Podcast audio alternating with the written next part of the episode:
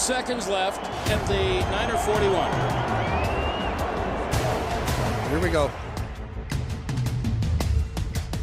It's a design run for Dak Prescott. To the 25 and slides. 9, 8, 7. They got to get up and block the ball. Five, four, three, two. Dak will, will he get it off in time? With one second to go, did he spike the ball in time or not? Get off the field! Looked like the referee ran into Dak Prescott. What happened? Hey, what happened? The referee got in the way? The umpire's got to spot the ball. Yeah, but he ran into Prescott when he was trying to get the snap to clock it. Might have cost him a second. Is the game over? Dak Prescott says we got one more play. Hold it. Game is over. The 49ers have won. Well, that's a disappointment. I didn't know what was happening. That, entire game. that was the most stressful I've been a part of. Man, I don't, I don't even know what to think. I don't, ¿Qué tal amigos? Bienvenidos a Hall of Famers y pues bueno, empezaron los, uh, la ronda de comodines, los playoffs de la NFL. La verdad es que dos de los uh, partidos fueron los importantes, fueron los que estuvieron cerrados y vamos a platicar de todos ellos, pero pues obviamente con un énfasis especial en estos. Realmente de los ocho equipos que quedan, cuatro por, por conferencia, pues nada más uno de esos primeros ocho sembrados perdió. Y pues obviamente fueron mis vaqueros de Dallas. Ay, Dios santo, pero bueno. Ya no es el año. Ya no es el año. Este no fue el año otra vez. Eh, tampoco son poderosísimos otros, ¿verdad? Ya, tampoco, son poderosísimos los Raiders. Dios, ¿Qué Dios, decir de los acederos? Ya ¿Qué se te retiró la momia. La momia, el fósil. El día de hoy nada más dos felices y por eso están siendo precavidos y cautelosos. Y mi Pepe Villalba, quien le damos la bienvenida. Buenas noches, Pepe. Oye, sorprendentes tus bengalíes, ¿eh? Muy bien, la verdad. ¿Cómo estás, Chuy, César, Macías, Dani? Un gusto saludar a toda la gente que nos está viendo. Y pues sí, la verdad es que eh, sorpresiva la temporada. ¿Quién no hubiera pensado al principio, sobre todo de ella, que deja tu calificar o tener temporada ganadora? Digo, calificar y además ganar la división y ganar un partido de postemporada por primera vez en 31 temporadas. Creo que si hubieran ganado siete partidos esta temporada, eh, después de- del año pasado, las primeras dos con Zach Taylor, después de la primera con Joe Burrow, no te diría que satisfecho, pero diría, bueno, mínimo progreso. Pero parece ser que esta es una era diferente con jugadores diferentes en el sentido, por ejemplo, en el Arizona yo veía un AJ Green, que pues obviamente tuvo parte de las últimas cinco derrotas, por ejemplo, de Cincinnati en postemporada y a mí se me hacía que muy talentoso, pero a veces sentía las, eh, en los momentos claves el querer sacar al equipo y creo que hay muchos de esos jugadores actualmente. Es solo un partido, eh, lo siguen teniendo muy difícil, no los veo al supertazón, aunque las combinaciones se dan porque a lo mejor les toca un rival que puede ser, ¿no? Yo veo Buffalo o Kansas mejor, pero ¿por qué no este fin de semana pueden dar eh, pues la sorpresa visitante a un rival que el año pasado Cincinnati los dominó en Cincinnati, ahora van a Tennessee. Claro, claro. Ahora, por el otro lado, mi Charlie, también buenas noches para ti, que, que bueno, pues tú eres el que andaba relajado aquí de todos, porque pues tus empacadores, obviamente, pues aprovechando ser el primer sembrado. Sin embargo, pues la verdad es que como mencionaba, solamente dos partidos estuvieron peleados en el marcador, cuatro de los seis encuentros, pues fueron por 16 puntos o más, completamente diferente a lo que vimos en la jornada número 18, pues habría que cuestionar si no son demasiados equipos los que están calificando. Buenas noches y qué opinas al respecto. Buenas noches, Chuy, Pepe, amigos, César, Dani. Pues ahí triste, tristes dos que se nos parten y veo que Pepe recobra la fe en los bengalíes. Eh, como le comenté en la tarde que lo saludé, esa fue una ova que yo le pedí especialmente ahí a- como deseos que volviera a tener la esperanza en ese equipo. estoy viendo que ya sonríe, ¿no? En esto. Y bueno, lo que dices es correcto, Chuy. Eh, tal vez el formato que se está dando actualmente te pone un poquito en tela de, duda de si estaba mejor el formato anterior o el formato actual de play. Eh, solamente dos partidos reñidos de seis es una cifra alarmante. Pero un cierre de una jornada de 18 donde estuvo mucho mejor que un playoff es algo así como que muy raro en la NFL. Además, uno de los partidos interesantes que estábamos hablando, el de Dallas contra, contra 49, fue un partido aburrido el primero, el tercer cuarto, porque realmente no se eh, no, Dallas hizo daño a San Francisco. San Francisco al final se complicó el, partido con esa intercepción de Jimmy Garoppolo. Y pues Bengalíes y Raiders también igual. Si estamos hablando que Bengalíes y Raiders en los últimos dos periodos fueron dos field goal de, de Bengalíes y dos field goal de, de Raiders. Estamos hablando que los partidos estuvieron cerrados, pero no fueron por, por brillantez o una por errores propios de los equipos. Habría que evaluar este nuevo sistema y ver si la competitividad de la liga se mantiene eh, en la primera jornada de playoff, ¿no? Claro, sí, fueron cuatro y, cuatro y cuatro los goles de campo que hubo en ese, en ese partido. De entrada rompiendo récords por parte de ambas franquicias. Estuvo interesante ese partido también porque obviamente involucraba pues a dos equipos que, que no habían ganado en muchísimo tiempo, los Raiders desde 2002, si no mal recuerdo, eh, y el equipo de, de, Cincinnati desde 1990. Entonces, eh, pues obviamente, pues son bases de aficionados que da gusto, da gusto cuando, cuando los equipos cambian para bien y, pues fortalecen la liga, benefician la liga, llegan a otros mercados también, etcétera. Entonces, por eso es, eso es positivo. Mi César, dolorosa la derrota de, de los Raiders.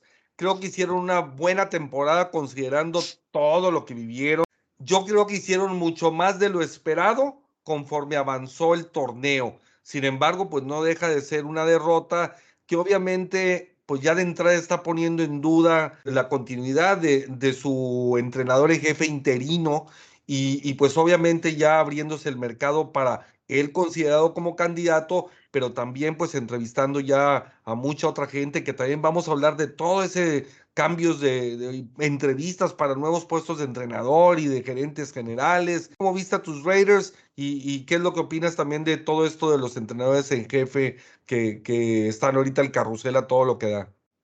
Ya, buenas noches compañeros, por ahí Pepe, Dani, Chuy.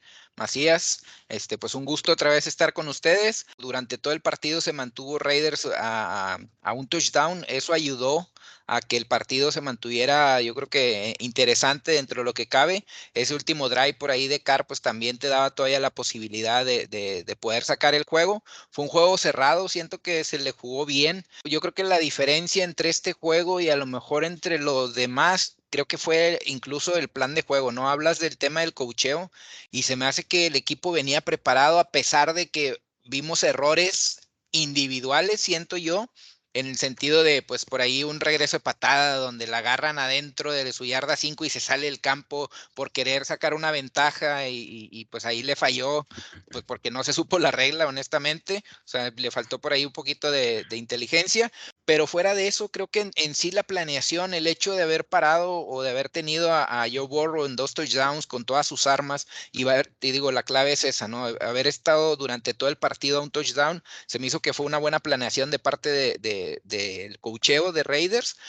Eh, ofensivamente, pues al final caímos por lo mismo que fuimos cayendo durante toda la temporada. Creo que ofensiva y defensivamente, honestamente, la zona roja fue el problema así más fuerte que tuvo Raiders durante la temporada. Si bien se pudieron rescatar 10 juegos, que también es labor importante ahí de, del head coach, siento que pues ahorita es ya sin Mayo, que, que quizás lo estaba respaldando, se me hace muy difícil que se mantenga, sobre todo que pues dentro ahí de los rumores que están, pues se hablan así de paquetes, digamos, de entrevistas, están entrevistando a, un ejecutivo por ahí de Patriotas, están entrevistando a un asistente de, Patriotas, entonces por ahí creo que va la cosa, yo siento que también esta salida de Mayo, lejos de sus errores a lo mejor en primeras rondas, que sí, pues fueron notorios o fueron al menos tres o cuatro, eh, pues yo creo que la parte de, de que venga un nuevo head coach, muchas veces te ponen algunas condiciones, ¿no? Yo creo que entre ellas, pues es como que a lo mejor eh, dominio total o, control total del roster de 53 jugadores, ese tipo de cosas, ¿no? Entonces, pienso que estamos a días de, saber la decisión, de, ver quién es el bueno. Este, esperemos ahí que, que sale. Y pues por otro lado el tema en toda la liga, pues en sí, pues siguen puestos vacantes, siguen las entrevistas ahí con los, ahora sí que los los coordinadores más candentes eh, en cuanto a, por decir, San Francisco, el, coordinador defensivo, el ofensivo, los mismos vaqueros con, con Moore, el coordinador ofensivo que también está haciendo, Dan Quinn. El mismo pues, Quinn. Sí, Dan Quinn que en su momento antes de, yo creo que pues ahora sí que como estrategia para no distraer al equipo, pues dijo, mira, pues yo por lo pronto rechazo cualquier tipo de entrevista, pues ahorita yo creo que puede estar un poquito más abierto. Entonces creo que estamos en tiempos de cambio para, para mal otra vez siento que de Raiders, no sé qué tanto, pues puesto que ahora dejas un equipo en playoffs, que puede ser, como lo quieras ver, puede ser a lo mejor, eh, digamos, muy parchado, puede ser algo que, en realidad pues es, muy frágil quizá, o sea, este equipo tiene muchas deficiencias en muchas posiciones, entonces puede ser por ahí algo engañoso para ahora sí que el que agarre de nuevo head coach. Creo que ayuda el hecho que hayas entrado a playoffs en el sentido de que esperaría que no llegues y quieras destrozar todo, ¿no? Y reconstruir de cero. Pero pues hay que ver, ¿no? Hay que ver también, pues en base a la decisión, pues eh, a Derek Carr le queda su último año de contrato, entonces creo que es buen momento también para que él escuche y pruebe mercado. No, no lo vería nada descabellado. Además de que pues el nuevo head coach también podría apostarle por ahí a lo mejor a uno o dos años con un coreback de su confianza que para, para su sistema y pues esperar porque tampoco este draft se viene tan bueno en cuanto a generación de corebacks, ¿no? Claro, claro, no, sin duda. Digo, y me sonó, al igual que con el caso de Pittsburgh, que también podrían intentar darle un año a Rudolph. Despídanse, pobre César. por favor, de, de ese último. No va a haber más W por un buen rato. ya no rato. Hasta septiembre, septiembre es nuestro mes. Eso me quedó claro. ¿Qué tal con esos aceleros de Pittsburgh, mi maigo? Eh, ben Roethlisberger por fin se retira. Por un lado, Ben Roethlisberger, el que le dio tanto a los acereros, el que le dio tanto a la liga, un jugador pues diferente a los demás, es de los que iba al encontronazo, va a correr, este, va, digo, todas las pelea con todo. Sin embargo, ya la forma en que terminó, pues la verdad es de, desde el retiro de Peyton Manning, que yo no veía a alguien que batallara hasta para llegar a un pase corto o para correr lo más eh, mínimo, ¿no? Entonces, digo, sí dio algo de tristeza. A la mera hora, pues bueno, se maquillaron los números finales, pues con lo que hicieron ahí como siempre en la segunda mitad y ya que las defensivas empiezan a aflojar y todo, ¿ah? Pero, pero bueno, ¿cómo, cómo viste a tus acederos y, y pues lo aplastante también de los jefes de Kansas City? ¿Qué tal, Maigo? ¿Cómo estás? Buenas noches. Eh, Pepe, Carlos, Bomba, que va saliendo de jalar de las similares también. Un saludo enorme. Ahí échate un bailecito. Este, no, pues, ¿qué te, qué te podré decir, Mayo? Vengo en son de paz, güey, por eso vengo de blanco, güey. Va a curar el mal de los yo, Raiders. Me estoy curando el alma, güey. Yo sé por qué vienes así, compadre, y por eso yo mismo estoy poniendo la muestra, papá. Aquí es donde más se debe querer a su equipo, no nada más cuando gana. Por eso tenemos el jersey bien puesto, bien orgullosos, a pesar de que sabíamos que no íbamos a valer nada en esta temporada. Eh, yo sé que, que va a lo mejor pasar un tiempo un poco más largo. Pasó de todo. Nos anotaron de todos tipos y formas. Ya nada más faltaban que las porristas nos anotaran también, compadre. Este, al principio, un primer cuarto de muchas defensivas, muy agarrido, con puras eh, jugadas de tercera, tercera y fuera. Y pues desde que se destapó el marcador, que para inicio este, fuimos nosotros, nunca lo hubieran hecho, ¿no? Porque se enojó Andy Reid junto con Mahomes y compañía y pues mira cómo se tornó. Para mí no hay cosas positivas. Al final de cuentas, una derrota es una derrota, ya sea en playoffs, ya sea fuera de playoffs. La verdad es de que los últimos eh, juegos que se han tenido en cuanto a estas instancias todos han sido en ronda, en de comodines, a excepción de la final del FC, y todas han sido con demasiados puntos. La verdad es de que son cosas que se tienen que corregir y así como le alaban mucho a ese head coach con sus temporadas ganadoras y mucho más, espero también puedan ser algo constructivo con ese récord que, que lleva en playoffs de, de ahora en adelante, que ya es un récord negativo, 8-9. ¿A qué llegará este equipo si es que solamente nos basamos en, en temporadas regulares? ¿Cuál es el objetivo? ¿En qué nos estamos basando? Y pues se te va un futuro salón de la fama, ¿dónde más vas a quedar? ¿Qué vas a hacer para poder remediar eso? Porque pues al final de cuentas tienes contrato hasta el 2024 y pues tu cinismo no, no te va a permitir renunciar, ¿no? ¿Te lo pinto amarillo, Este, compadre? De amarillo ¿Qué? te lo. Te lo pinto amarillo. Pues no, fíjate que sí ocupamos ahí un vato que le, le este, talle los juanetes ahí a TJ Watt a lo mejor y el güey la podrá, la podrá armar de eso, ¿no? Yo me imagino que va a ser con Mason Rudolph, aunque a muchos no les guste, aunque muchos piensen que se va a hacer un trade. Ya sabemos cómo se maneja nuestro equipo, no va a arriesgar mucho por andar consiguiendo un coreback tan caro a como está la situación del equipo. Eh, la única rivalidad era de Baltimore y, Pittsburgh, y si solamente te puede costar uno o dos años el no estar peleando en el liderato de la división, la verdad es que a mí no me afecta. Yo no tengo ninguna prisa. Mientras se arme un buen equipo y mientras se tengan unas buenas bases para así contender, yo no tengo ningún problema. Yo, pues la verdad es que ya, ya se ha demostrado lo suficiente con nosotros y pues la verdad es que prefiero hacer mil veces las cosas bien que andar apresurado con otras cosas. Aprovechando y que hablas de reconstrucción, eh, clave, ¿no? El hecho también de que Tomlin entre en su último contrato. O, o sea, por eso también crees que se quede el coreback y que no reconstruyan o que vuelvan a hacer un nuevo, digamos, un nuevo roster Es- o algo así. es- esto más que nada es, eh, es de cultura, como lo habíamos eh, eh, hablado anteriormente.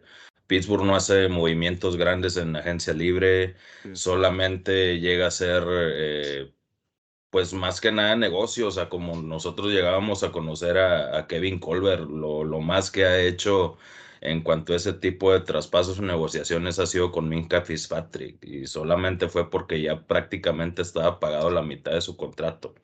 Y es por eso que llegamos a tener una, una primera ronda adelantada en este caso. La verdad es de que pensar en un Russell Wilson o pensar en alguien de renombre que probablemente te pueda beneficiar, obviamente no se desconoce la calidad ni mucho menos, pero más que verlo como una reestructuración o algo así por el estilo, simplemente es mover piezas clave para poder este, ver en qué rumbo puedes llevar al equipo. La verdad es de que yo no lo veo con él, pero pues al final de cuentas este, es lo que va a tocar, ¿no? Eh, sabemos que, que Pittsburgh no despide, no despide a sus coaches. Eh, si es que llega a ser algo diferente, diferente, perdón, lo que hace es que lo retira, como es este caso de, de Kid Butler, que ya no va a ser eh, coordinador defensivo, ya promovieron a Austin y pues así es como normalmente lo hacen. No, no creo que vayan a despedir a Tomlin, no lo van a hacer. El señor tampoco va a renunciar. La verdad es de que no, no preocupa. ¿Por qué? Porque si eso ya lo vivimos con un Big Ben forzando demasiado eh, estas últimas tres temporadas, entercado en no tener un avance en cuanto al equipo, la verdad es de que una temporada más no, no, te, no te afecta ni mucho menos. Yo no tengo ningún apuro en avanzar este, para, para poder competir si en realidad no tienen las bases suficientes, ¿no? Es que lo único que sí voy a decir en cuestión de, por todo el tiempo que pasó entre en Pittsburgh para un Terry Bracho a que llegara Ben Roethlisberger en cuestión de, de mariscal de campo. En los 80s, ¿cómo batalló Pittsburgh en esa situación? A lo mejor ya con Bill Cowher, pues lograron sacar algunas temporadas buenas con Neil O'Donnell, algunas temporadas buenas incluso con Cordell Stewart, que llegó a tener algunas temporadas incluso que fue Sí, pero no, llegar- no, eso no era porque eran corebacks buenos. Incluso Terry Bradshaw tampoco era bueno. ¿Ah? El mejor coreback que has tenido y el mejor coreback que tendrás llegó en el 2004 y se retiró apenas antier. O sea, Terry Bradshaw te tuvo las mismas anotaciones que las mismas intercepciones. No por Porque ese mismo era. hecho le vas a... No, independientemente de la era, la verdad es de que Chuy te puede decir que pudieron haber mil, eh, mil veces eh, más jugadores buenos que ni siquiera ganaron nada, pero que a Terry Bradshaw lo maquillaba su defensa, lo maquillaban sus corredores o sus receptores. Mira, eso sí, tenía un gran, tenía un gran eh, equipo que lo apoyaba. Y obviamente un Claro. cuerpo de entrenadores impresionante, pero sí era de los corebacks estelares de la época, ah, eso sin duda alguna. Y, recordemos que llegó como primera selección, también como este, al equipo de Pittsburgh allá en el 69. Y por el otro lado, pues obviamente sí batalló sobre todo los primeros cinco años aproximadamente en agarrar el, el rumbo, eh, por ahí compartiendo con Gilliam y con Henrati los, eh, eh, lo que era el puesto de mariscal de campo, pero obviamente ya en el 74, 75, cuando, cuando empieza a llegar, pues obviamente todas esas primeras elecciones en la defensiva, los Lamberts, los Joe Greens, etcétera, pues obviamente el equipo pues ya se posiciona. En el caso de un Bracho que tiene a final de cuentas cuatro supertazones, pues necesitas tener talento y necesitas saber responder en momentos importantes. En, en aquella época, si era común que a corebacks buenos, hay que recordar corebacks como John Neyman terminaron con más intercepciones que touchdowns. Claro, está en el Salón de la Fama. Ken Stabler terminó con más intercepciones que pases de anotación en aquella época. Eh, pero, por ejemplo, Terry Bradshaw, cuando cambiaron las reglas para favorecer al pasador, que fue en el Cierto. 78 y 79, esos años Pittsburgh fue la mejor ofensiva de la NFL. Y pues eso es con, con Terry Bradshaw. Entonces, Claro. definitivamente fue un gran coreback que se especializaba en las Sí, pasas claro. bombas. En- en Claro, los- en sí, pas- sí, digo, obviamente tiene un lugar aparte, tiene un lugar aparte. Ah, Mira, a lo mejor vamos a ponerlo. Híjole, nomás que está difícil también la comparación porque son otras no épocas. puedes- no te puedes Eli comparar con los Manning, actuales y los de ahora. Dos triunfos, o sea, dos triunfos importantes, eh, pero, pero obviamente los números son súper importantes, pero pues lo importante es el análisis que hagas al respecto, porque es como Es- si es- dijeras, es el- Eli Manning fue mejor que Peyton. Ah, pues, Es, pues, es digo, el, pro- es el problema, cuando la mayoría de las veces se pueden basar en eso y pues en realidad no ver cualidades y otras cosas claro. que la verdad es de que son los que, los que más envuelven a esto, ¿no? Y que es lo que más nos gusta. Nada más un pequeñito dato, Maigo. Ya ves que los números son lo mío. Eh, fíjate que Pittsburgh no había tenido eh, en toda su historia, a pesar eh, solamente incluyendo su, pues, su fundación, donde no ganaba ningún juego de playoffs en cinco años seguidos. Ni la época más oscura de Chuck Noll, ni la época más oscura de Bill Cowher había sucedido eso. Y este señor con un salón de la fama, ni siquiera eso pudo obtener. Con Ahí. Cordell Stewart, con Brister, con O'Donnell. La verdad es de que ni siquiera se hizo nada. Pues complementando un poquito y para apoyar el fuera Tomlin de, de mi compadre Dani, eh, pues también a- adicional a eso, es el cuarto año y es el primer equipo en la NFL que permite 35 o más puntos en cuatro juegos de playoffs seguidos. O sea, también eso es algo Claro. impresionante. A mí me llama mucho la atención en el sentido de que sabemos que las defensas de Steelers son muy buenas durante la temporada. El hecho que tengas cuatro playoffs consecutivos que te anotan más de 35 puntos, sin duda alguna, para mí es un tema de preparación en plan de juego del cocheo. Claro, claro, sin duda.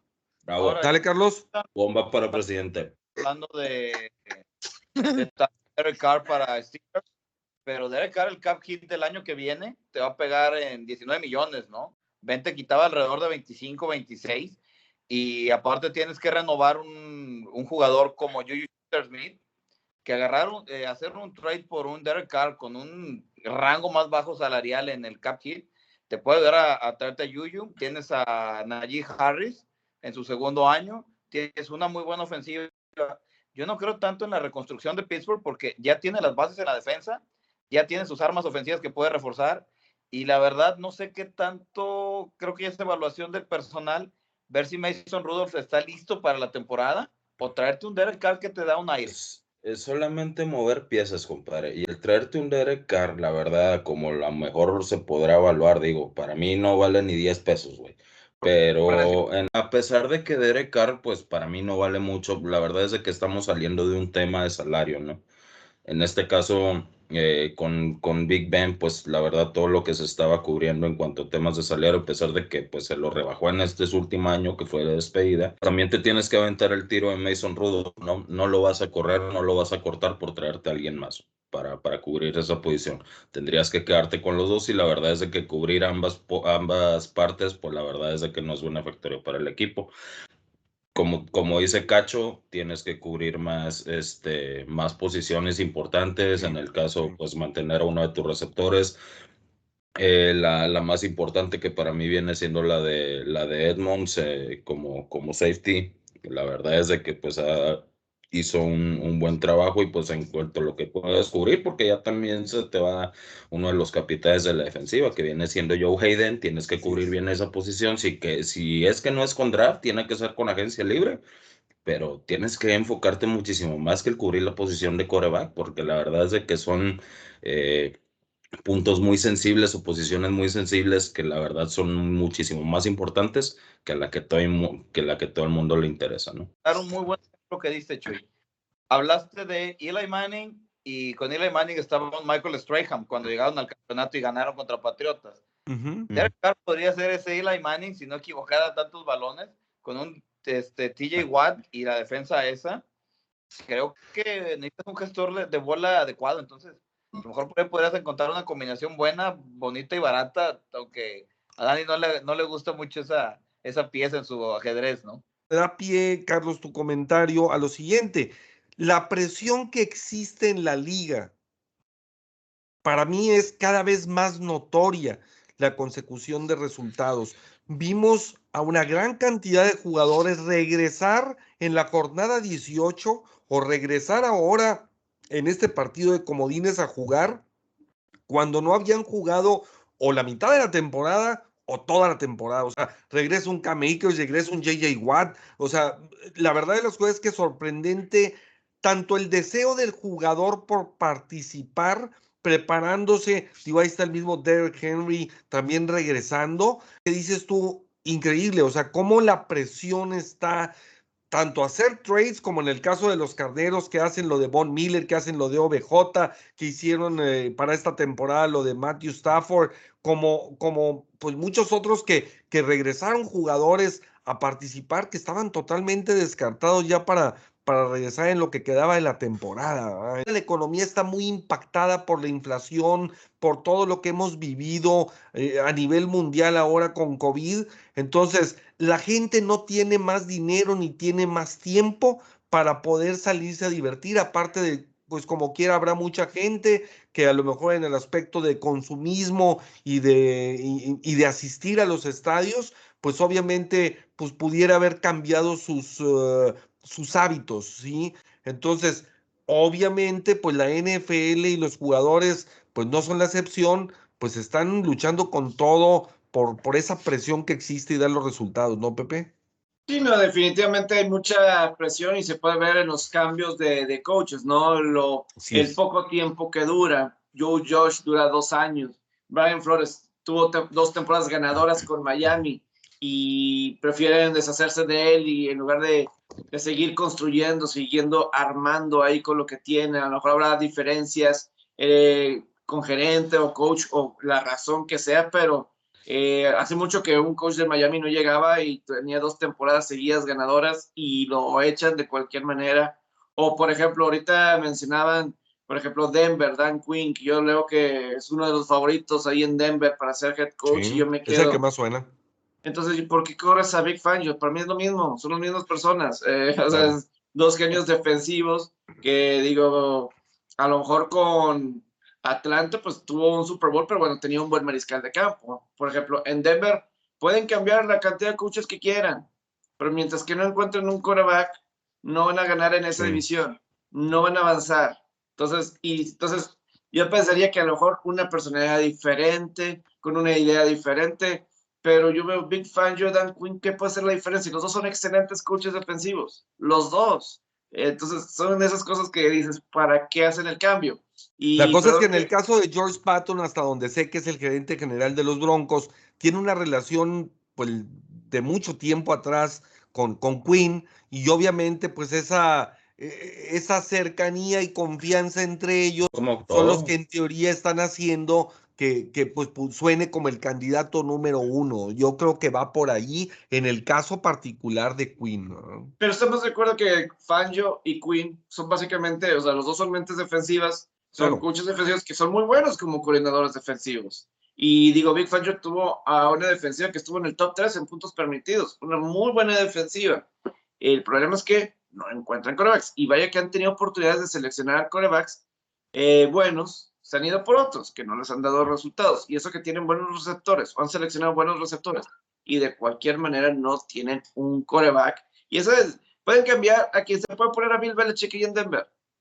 Así, sin coreback, no les va a dar resultados. Claro, Mm, claro. No les va a dar resultados. En una liga de cuando- corebacks, no. ¿eh? sobre todo cuando tienes a un Patrick Mahomes en esa división, tienes a un Justin Herbert, y aunque Claro. no crean, tienen a Derek en esa división. Claro, claro. Ya no. Estoy de acuerdo. Sin duda alguna, el partido de la semana, sobre todo por la forma en que terminó, fue el de Dallas contra San Francisco, porque obviamente pues lo rodeó la polémica, lo rodeó la famoso, el, el fin de partido, eh, esa famosa carrera, el draw de, que hace el mariscal de campo, Dak Prescott. La lógica te dice que un pase a las bandas es lo más adecuado. Eso te lo compro 100%. Mi explicación del por qué, a final de cuentas, de dónde parte todo es, primero que todo, en mi óptica y en la óptica, supongo, de ellos, es en el sentido de, prefiero un pase de 30 yardas a dos bombazos con más tiempo, a dos bombazos de 50 yardas, que normalmente cuando es un bombazo y lanzas el, el balón al Ave María, precisamente, pues obviamente o es una recepción de las que suceden cuando está de este lado Aaron Rodgers, entendiendo que no es Aaron Rodgers, Dak Prescott, ni mucho menos, pero por el otro lado, pues también entendiendo que, que pues muchas de las ocasiones son pases interceptados, ¿verdad? o simple y sencillamente bateados para que se termine el reloj. Entonces, yo compro el concepto de que sea un pase de 30 por sobre 2 de 50. Eh, el, el coreback draw para mí como, como jugada, independientemente de si está poco tiempo, si está arriesgada, para mí no es una mala decisión como decisión, es una muy mala ejecución. Sobre todo que después dicen, lo estuvimos entrenando, pues no lo entrenaste bien, papá.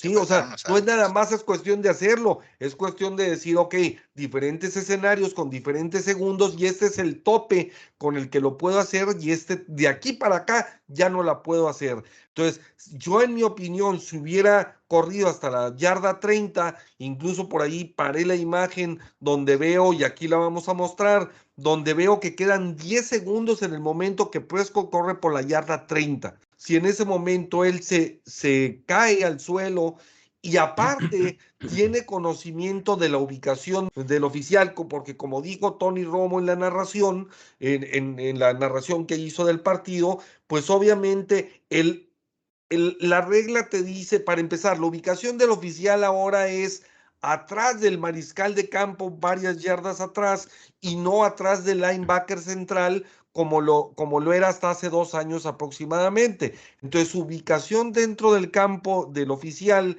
es, eh, digo, lo complicaba por la forma en que, en que regresó Prescott o, o, fue Prescott al centro, en la forma en que se puso toda la línea, y por el otro lado la falta de conocimiento o de temple, porque a lo mejor el conocimiento se había, pero en el momento de estar bajo presión, pues las cosas salen diferente.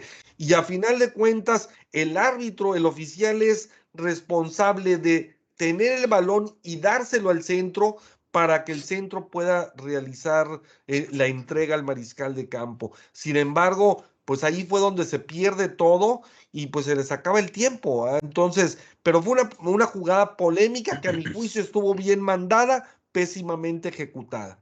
Y como bien dijiste aquí en, en arroba Chuy Stats, pueden ver el detalle de, de, cómo fuiste, ahora sí que poniendo tus puntos y entiendo, entiendo tus puntos. Sin embargo, pues yo creo que voy a, voy a tratar de dar un, un tema que, que, yo también estaba viendo y es, primero que nada, la cuestión de de cómo llegas a esta situación, ¿no? Así es. O sea, llegas a esta situación después de una, una recepción de Dalton Schutz, que fue por ahí de nueve yardas, donde se sale del campo y demás, Eh, y ahí empieza todo el despapalle con los, con los árbitros y demás. Yo lo que veía eh, también dentro de esta, en este momento, cuando pasa la recepción de, de Dalton Schultz y pues quedan los 14 segundos, es también la parte de que veía a San Francisco con dos jugadores en las bandas, a la altura del primero y diez y un poquito atrás, pues obviamente con, la defensiva Prevent en, en, el centro, pero sí esperando cualquier tipo de pase hacia las bandas, ¿no? Entonces, aquí la, la cosa fue, y que creo que lo que les pegó más a Dallas, fue el tema de que San Francisco eh, pidió tiempo fuera. Entonces, esa parte donde les da el tiempo fuera, siento que les fue lo que les dio el valor incluso a los vaqueros a decir, es el momento de mandar la jugada, ¿no? Yo creo que por ahí fue donde tuvieron ese tiempo adicional que necesitaban como para decir, oye, pues la mandamos, la mandamos. Ok, está bien, ya la mandaste.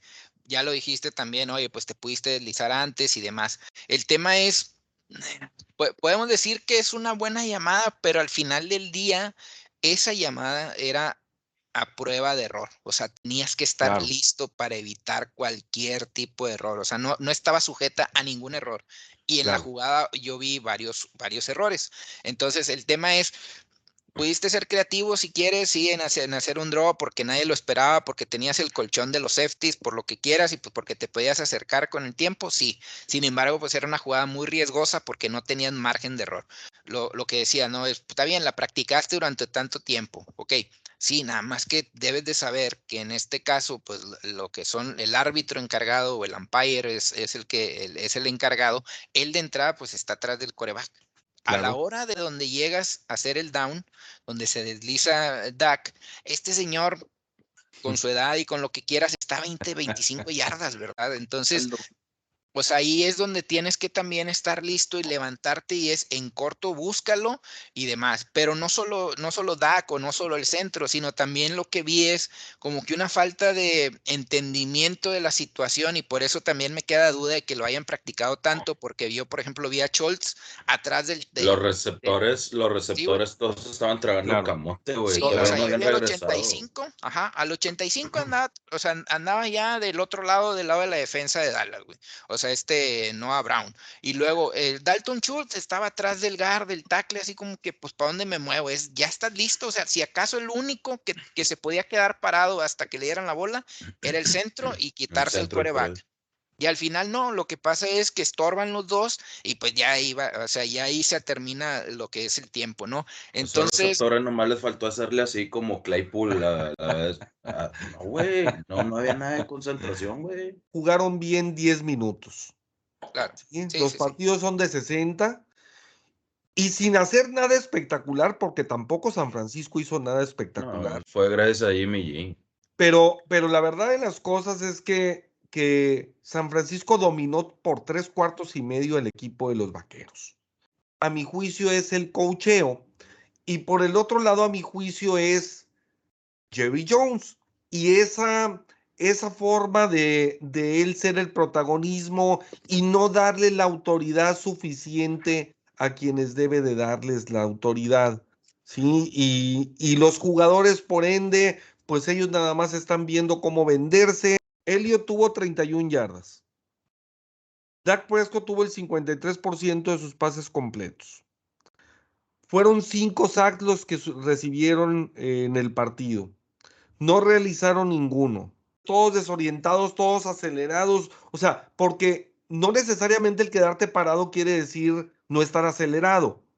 Acelerado, llámale desconcentrado. O sea, todos, o sea, las ganas sí hay, pero la concentración no existe. Obviamente, pues también son etapas que no están acostumbrados a jugar, ¿sí? Entonces, digo, eso pesa, esa es la verdad de las cosas. Y lo dijimos en el programa anterior, la experiencia pesa. Te doy otro dato. Mientras que San Francisco tuvo 34 tacleadas limpias o solas, y 20 asistencias. Dallas tuvo 35 tacleadas solas y 44 asistencias. Entonces, eso me dice a mí, sí me habla de un equipo prendido. O sea, todos iban en bola a taclear, o sea, todos en no uno solo, cada quien en su posición, etcétera. Pero digo, eso es lo que me, me, me dice el número. puedo estarlo interpretando de otra cosa y obviamente no sé lo que los entrenadores internamente manejan, ¿sí? Pero, pero son indicadores de, o sea, un, un, equipo desconcentrado, eh, no, de, no falto de deseo, porque yo creo que deseo sí, pero oye, un CD Lamb que es tu estrella, un pase, una recepción tuvo en todo el partido, tu jugador, tu receptor estelar.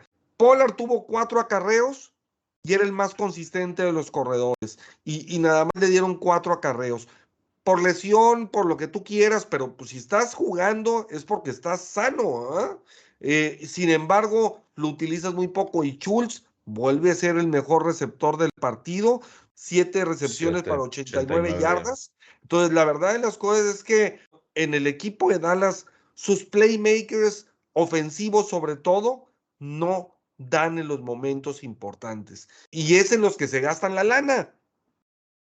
Entonces, por eso viene desde la elección, ¿no? Sí, no, son, muchas cosas. Y, por ejemplo, a lo mejor, regresando un poquito a la última jugada, yo no sé si incluso algo improvisado en el sentido, ven que los eh, estaban defendiendo las bandas, ven todo el centro del campo abierto, pues y sabes que, pues corro. Eh, eh, puede ser una decisión que se haya tomado así, la verdad, que obviamente se están protegiendo entre todos, porque, pues bueno, al final de cuentas no, no ganas nada si apuntas quién fue el que tomó la decisión. Incluso no descartes que fue Prescott. Es que, pues sí, porque es que ves que la, porque para mí San Francisco se tardó en jugar eso, e, ese tipo de defensiva en esa última serie. Las primeras tres jugadas eh, permitió San Francisco que Dallas de completar el pase y se saliera en el campo. Y ahora sí, ahí pusieron gente en la banda. Para mí se tardó San Francisco, porque no, no importaba que las atraparan el pase. Quedan 32 segundos cuando sacó el, balón Dallas adentro de su yarda 15. Pero fueron tres pasos y para afuera. Que te atrapen un pase de 20 yardas, no pasa nada. La siguiente jugada habría salido de menos de 20 segundos, o menos, si acaso. Por el otro punto que, que mencionan de los jugadores en momentos claves y todo, yo creo que al final de cuentas este equipo de Dallas hasta este punto es hasta este punto es de ronda de comodines. ¿Por qué? ¿A quién le ganaron en temporada regular? Claro. Para, mí la mejor victoria que tuvieron fue contra un equipo que no calificó en postemporada, Cargadores. Para mí ese es el mejor equipo que vencieron. Porque Filadelfia le ganaste dos veces. El, Patriotas, el Patriotas que tanto alababan. ¿Qué onda? No, pero, no, hay, hay secundado el comentario Pepe para dejarlo seguir. Vaquero solamente le ganó un equipo con marca ganadora arriba de 10 juegos y fue a Patriotas y es el único.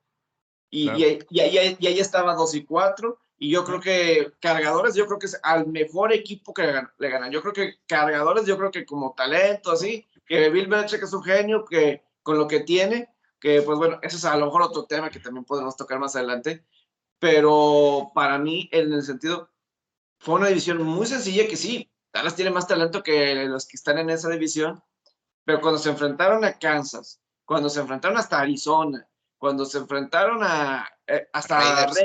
Raiders, Raiders, se vio mucho, se, Raiders se vio muy superior ese juego de, de de A lo mejor hay muchos que piensan que nada más dicen el nombre de Dallas y son nombres que la gente reconoce y ya nada más por eso piensan que tienen el talento que un Green Bay o no sé quién se imagina.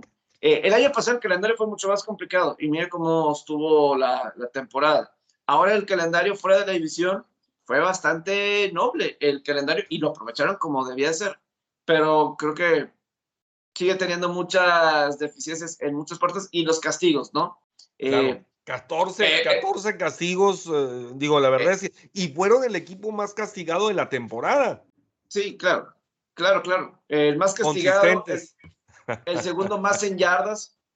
Creo que Dallas, para mí San Francisco fue el mejor equipo del, el, y San Francisco está dentro de esos equipos que a mí se me hacen buenos.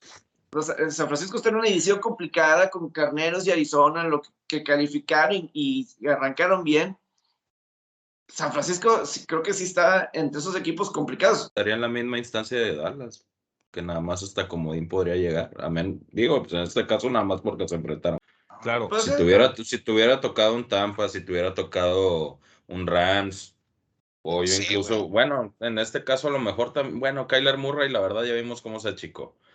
Pero la verdad es de que como viene siendo ya sé que pues una semana antes también te aventaste una buena remontada contra Rams en un tiempo extra con juego divisional, pues la verdad es de que las instancias cambian.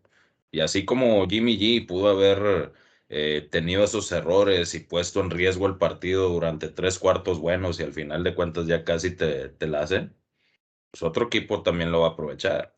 23-7 iban, ¿eh? También cuando, Pues, cuando es, lo que te, es lo que te digo, güey. Te, te vas cayendo y te vas cayendo y te vas cayendo. Ahí ese es el tema.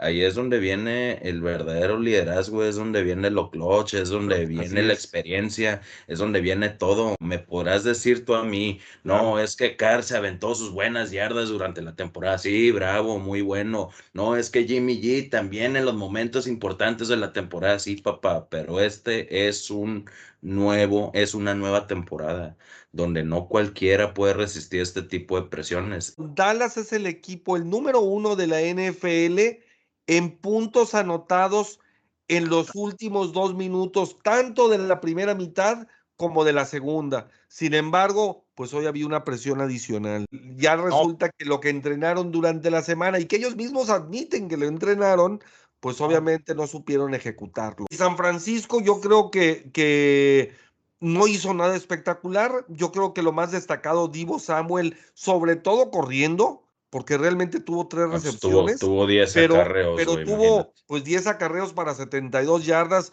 Yo creo que Divo Samuel está convertido en el mejor jugador del equipo de los 49 de San Francisco por mucho, por sobre Sí. su ala cerrado y sobre Bousa.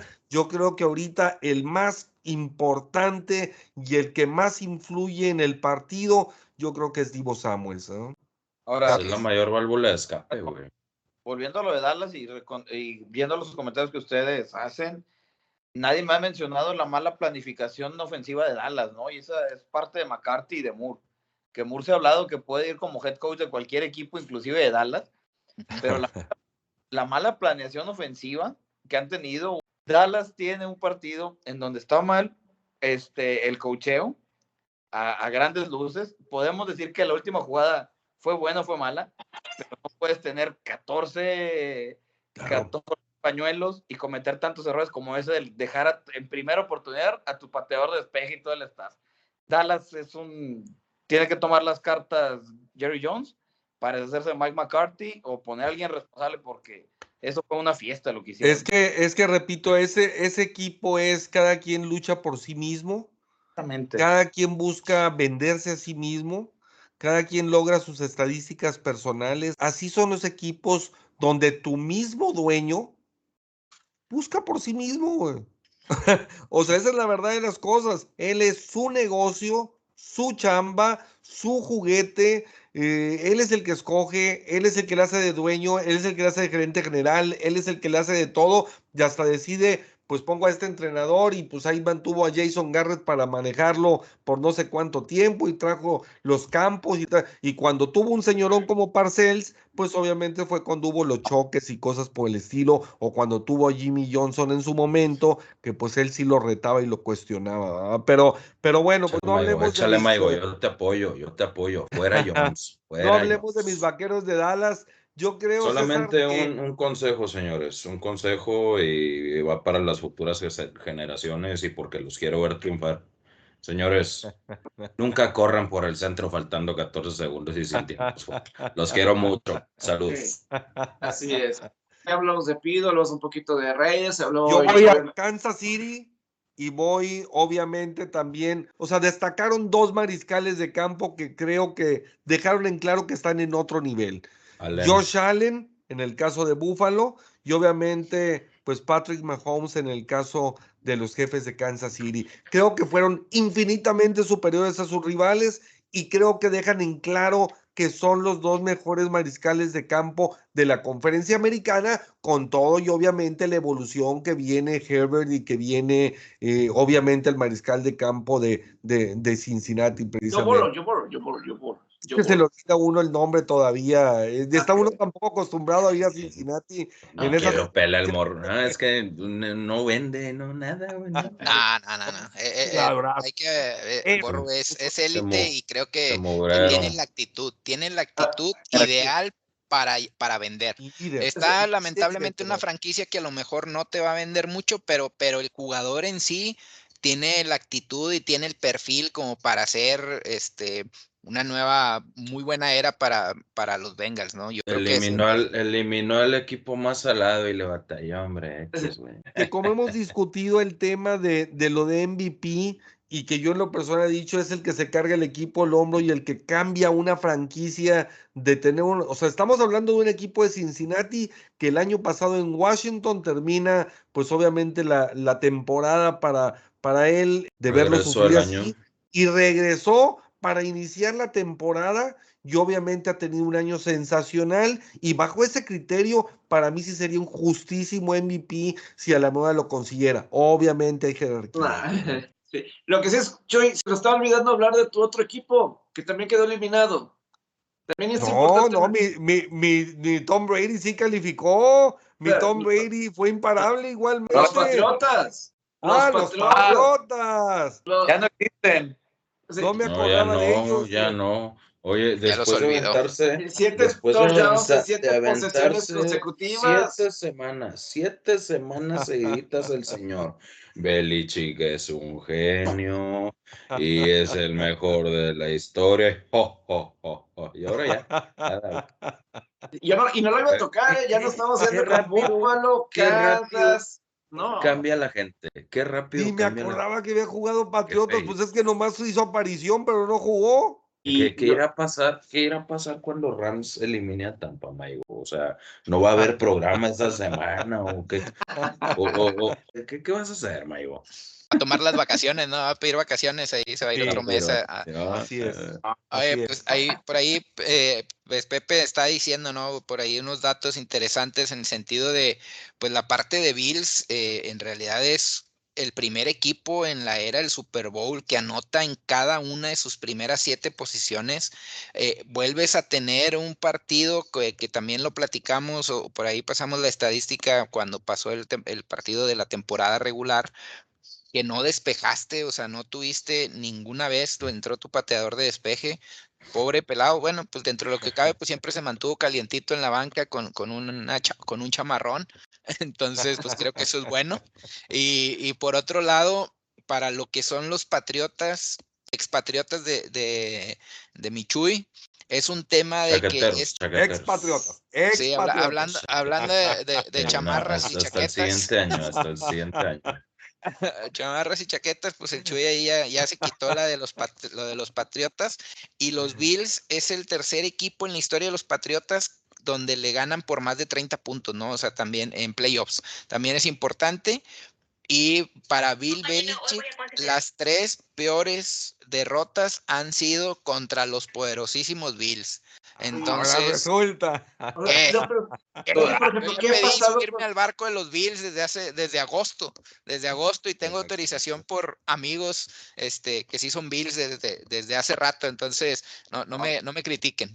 Pero, sí, ha perdido el control completamente Nueva Inglaterra de esa división. Claramente Buffalo es el dominante. Claramente Buffalo es el nuevo chief ahí de esa división. Y Patriotas necesita obviamente mejores cuerpos de receptores. Eh, Mac Jones, muchos nos vamos con, con, Mac Jones. Eh, mejores armas ofensivas. Eh, y digo, Bill Belichick hizo mucho para traer este equipo aquí, hasta postemporada.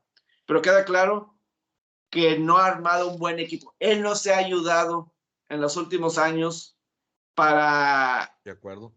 para que llegaran más lejos. Él nos ha ayudado como gerente, en su gorra con gerente general eh, que toma las decisiones, no ha ayudado a él, su coach, para hacer lo que mejor hace, que escucha.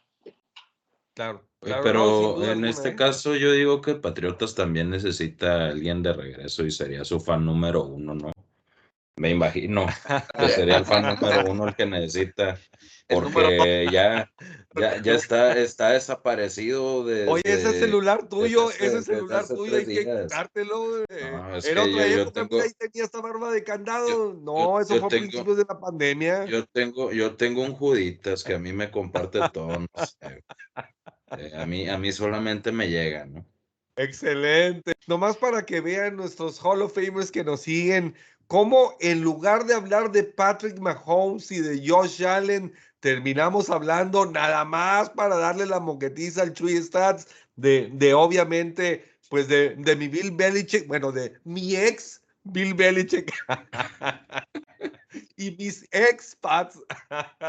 Pero, pero bueno. Dato ahí para, para sacarte ahí aventándote aquí, la aquí te quiero, aquí te quiero la otra semana. Aguas con eso, Rams, papá. Ya nos va a dar el eso, pronóstico mi Dani Maigo y ayer eh, echábamos broma con el, eso. El pick porque de oro. El pick el- de oro. recordarán que para el pick de esta semana dijo que Filadelfia le iba a ganar a Tampa Bay. Ese fue su pronóstico. Ahora pone el pronóstico también de que Tampa va a perder con el equipo de los carneros. Entonces, Más, pues bueno, así es- se va a seguir hasta que ya va a tener que perder, ¿verdad? Es más, es- esta semana también va a haber otra tablet rota, compadre. No es prepárate. Pero O sea, va a ser, va bueno. a ser doble ahora. Oye, pues hablabas por ahí de, de Mahomes. Digo, obviamente sí podemos decir muchas cosas de, de, de Allen. Honestamente, creo que, creo que toda esta parte, y obviamente también es un tema de, oye, pues le estás dando un receptor número uno en Dix, que también les faltaban armas. eh, pues creo que eso le ha ayudado a un mejor desarrollo y uno, eh, que se muestre de mejor manera un Josh Allen, ¿no? Por ahí. Eh, creo que es importante el hecho de, pues sí, en la americana es Josh Allen, es Patrick Mahomes, es un nuevo Burrow que también va, va empezando en, en este, en este lado de la americana, pero creo que están tres corebacks élite que me atrevo a decir que, pues, eh, Herbert, pues podrán decir, y sí, pues está en proceso a lo mejor de serlo, pero hoy en día tres buenos corebacks que, que están súper arriba del promedio, yo creo que los tres son, son élite para mí, donde están metiendo a sus equipos a estas instancias de, de matar o morir. Eh, pues la parte de Josh Allen, pues fue- tiró 308 yardas, en realidad tuvo cinco touchdowns, en real, o sea, fue, fue dominante, e- es un coreback, pero, pero a su vez también es, oye, en la americana de dos equipos, estás hablando que tres equipos tienen coreback, en realidad sí es una liga de, de corebacks, sin embargo no están en la, a la vuelta de la esquina, ¿no? O sea, eso es importante también porque muchas veces es, pues sí, es que tienes a Jimmy G. Pues sí, espérame, pues si lo quitas a Jimmy G, ¿a quién pones? O sea, es, es un tema también de, de a veces eh, el tema es, puedes tener un, un coreback en transición porque estás armando alrededor de él y hay equipos como San Francisco mismo que a lo mejor dices, oye, pues no es el mejor coreback, o, o- pero alrededor tienes gran equipo, o sea, eso te permite que tengas un gran equipo, una gran defensa, o sea, tienes un receptor que, que también tienes, tienes cocheo, y por otro lado en la americana, quizá de donde están más flacos, pues es la parte también de Titanes, que pues también tienes un Tannehill que pues dentro de su carrera pues ha sido, ha estado, yo creo que le ayudó mucho el cambio de aire de, de Miami hacia Titanes, sin embargo pues también es un tema donde tienes un muy buen equipo, donde dices, oye, pues perdiste a Derrick Henry y aquí voy a dar algunos datos que agradezco a, a- a uno de los únicos Titanes que conozco Arturo eh, aquí en Monterrey, al buen Arturo Ulloa, de, este, un abrazo, mi compadre, el del Beer Man, y este, es el tema de que cuando estaba Derrick Henry, los promedios por, o bueno, las yardas que tuvieron por, por corrida fueron 937 yardas en 219 intentos, ¿no? Sí tuvieron 10 touchdowns, que eso es una diferencia y es un tema de- de- del factor playmaker, creo yo, de- que es Derrick Henry. Sin embargo, los ocho juegos que no estuvo Derrick Henry, fue un tema que tuvieron 985 yardas. Entonces es, oye, pues en realidad el equipo está bien coachado, tienes buena línea, tienes buenos elementos o tienes buenas armas como para seguir manteniendo eh, este equipo, ¿no? Entonces, es Y eso con lo que traen. receptores lesionados. Sí, durante todo el año pues tuvieron la baja de Julio Jones durante varios ju- juegos, varios AJ juegos. Brown. AJ Brown también estuvo de baja varios juegos. Incluso hablando de esta parte, Chuy, también otro dato que por ahí nos compartía el, el único Titan, este, ahora sí que amigo que por ahí el, este, conozco. No, no, Aparte- Quique también. Ah, bueno, también pues- le va a Tennessee. Sí, sí, sí, pues tú lo conoces ahí de más tiempo al buen Quique, pero es un tema que, que Titanes rompió un récord en, de- en el sentido de utilizó 91 jugadores durante el desarrollo de la temporada. O sea, es demasiado, o sea, es demasiado y te habla de que, pues en realidad cubriste y supiste hacerlo bien. ¿Por qué? Pues porque dentro de utilizar estos 91 jugadores, en realidad eso te ayudó a que ganaste ocho partidos contra equipos que tuvieron eh, récord ganador. O sea, no es cualquier cosa, o sea, es la verdad, es la primera vez que, un equipo lo logra, o bueno, al menos para los Titanes, que, que, lo, que, que haga esto de ganarle equipos con récord ganador, creo que le ayuda mucho también el hecho de haber descansado. Entonces, se me hace un equipo muy fuerte, muy balanceado, donde sí tienes un, running back uno, sin embargo este año pues no te dio los números que quizá pues por la lesión y demás que, iba encaminado a hacer. Y por otro lado tienes a un Julio Jones que esperemos que ahora sí pues sepa lo que es estar eh, a full eh, durante la, la postemporada y que le haya ayudado este descanso y AJ Brown que también viene en un desarrollo bastante interesante. Además de que la defensa yo creo que más que resaltar por talentos individuales, a mí me, me, encanta mucho el tema eh, defensivo que maneja Bravel. Entonces por ahí Titanes no hace mucho ruido. Yo creo que su punto débil de, de alguna manera es Tannehill o es, es el, el, que vería en la americana que no tiene un coreback elite, pero está muy completo el equipo. Es cuestión de ópticas.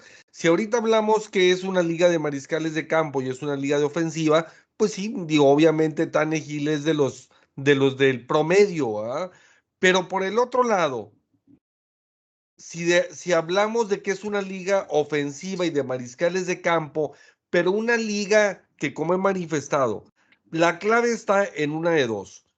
O que tu, o que tu mariscal de campo sea un boom, como fue un Patrick Mahomes que al segundo año pues, explotó y rompió la liga, o como fue ahora Cincinnati, que está su mariscal de campo en el segundo año llevándolos a donde están, y que con ese salario de novato esté logrando resultados y que les permita esa ese salario de novato, pues armarse y rodearse de un equipo con buenas armas, ¿sí?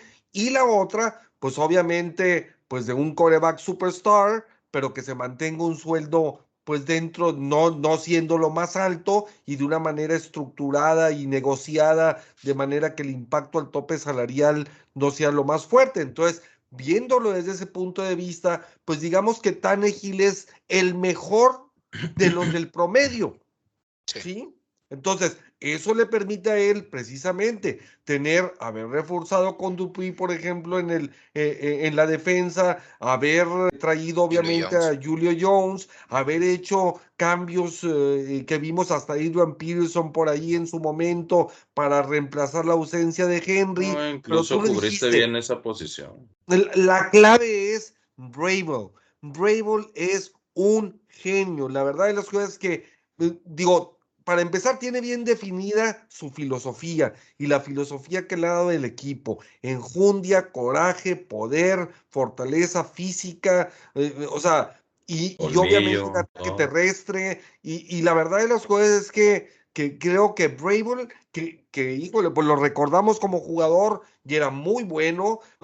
tuvo 12 recepciones de anotación siendo linebacker, ¿verdad? Entonces pues bueno, eh, la, verdad es que Bravel creo que los datos que, que ahorita comentabas y que, que, nos pasó por ahí Arturo, que creo que son muy, muy interesantes. La verdad es que los 91 jugadores, eso es impresionante, es un manejo y un conocimiento desde la liga en general, de tu equipo, de tus reservas, y cómo utilizarlos a cada uno de ellos, en qué momentos, y, y no es un equipo que esté favorecido por el aspecto climático, no, o sea, nada, de entrada pues bueno, eh, Tennessee a lo mejor diríamos que es hasta más de colegial que incluso que, que a lo mejor de profesional. Sin embargo, la verdad es que Rabel es el símbolo del equipo y es la fortaleza del equipo.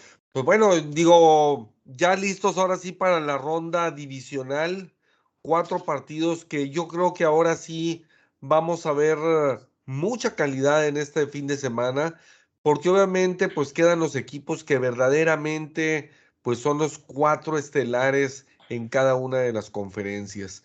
Y que aparte, pues yo diría que salvo el equipo de San Francisco, en el caso de la duda de Jimmy Garoppolo en cuanto a si inicia o no el partido, si juega por el estado de salud y sobre todo con la temperatura que va a estar en Green Bay, que se, se dice que va a estar alrededor de los 20 grados centígrados bajo cero. Por el otro lado, impactado por las lesiones, pues obviamente los bucaneros de Tampa Bay, que también perdieron a su tackle derecho y perdieron al centro en este partido. Se dice que el tackle podía regresar eh, para, para jugar el fin de semana, pero, pero bueno, esto aunado pues obviamente a las lesiones que se han venido dando. Pero yo creo que en realidad el resto de los equipos dentro de lo que cabe están en un buen estado de salud.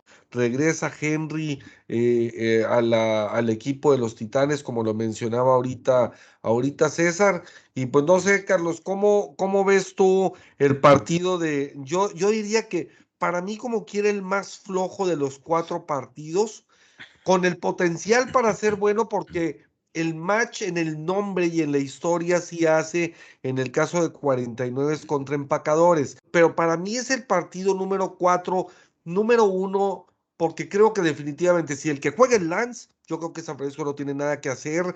La meta sería de su, de su head coach de Shanahan, pues el mantener, el tratar de mantener en la pelea San Francisco la mayor cantidad de tiempo posible para que a la mera hora pues alguna jugada especial de la defensiva o algo donde Troy Lance sacara algo inesperado, pues bueno, pudiera, pudiera salir adelante. Si juega Garópolo, pues bueno, creo que sus probabilidades aumentan, pero aún así yo veo que como quiera la diferencia entre el clima y Aaron Rodgers contra Garópolo y el no estar familiarizado con el aspecto climático, aunque recordemos que Garópolo en su momento pues estuvo en los, en los Patriotas y por eso pues bueno, sí, sí el clima, nunca al grado de que, que pasa en, en, Green Bay, pero sí, pero sí obviamente pues habituado. chamarrita, todo el mundo. Claro.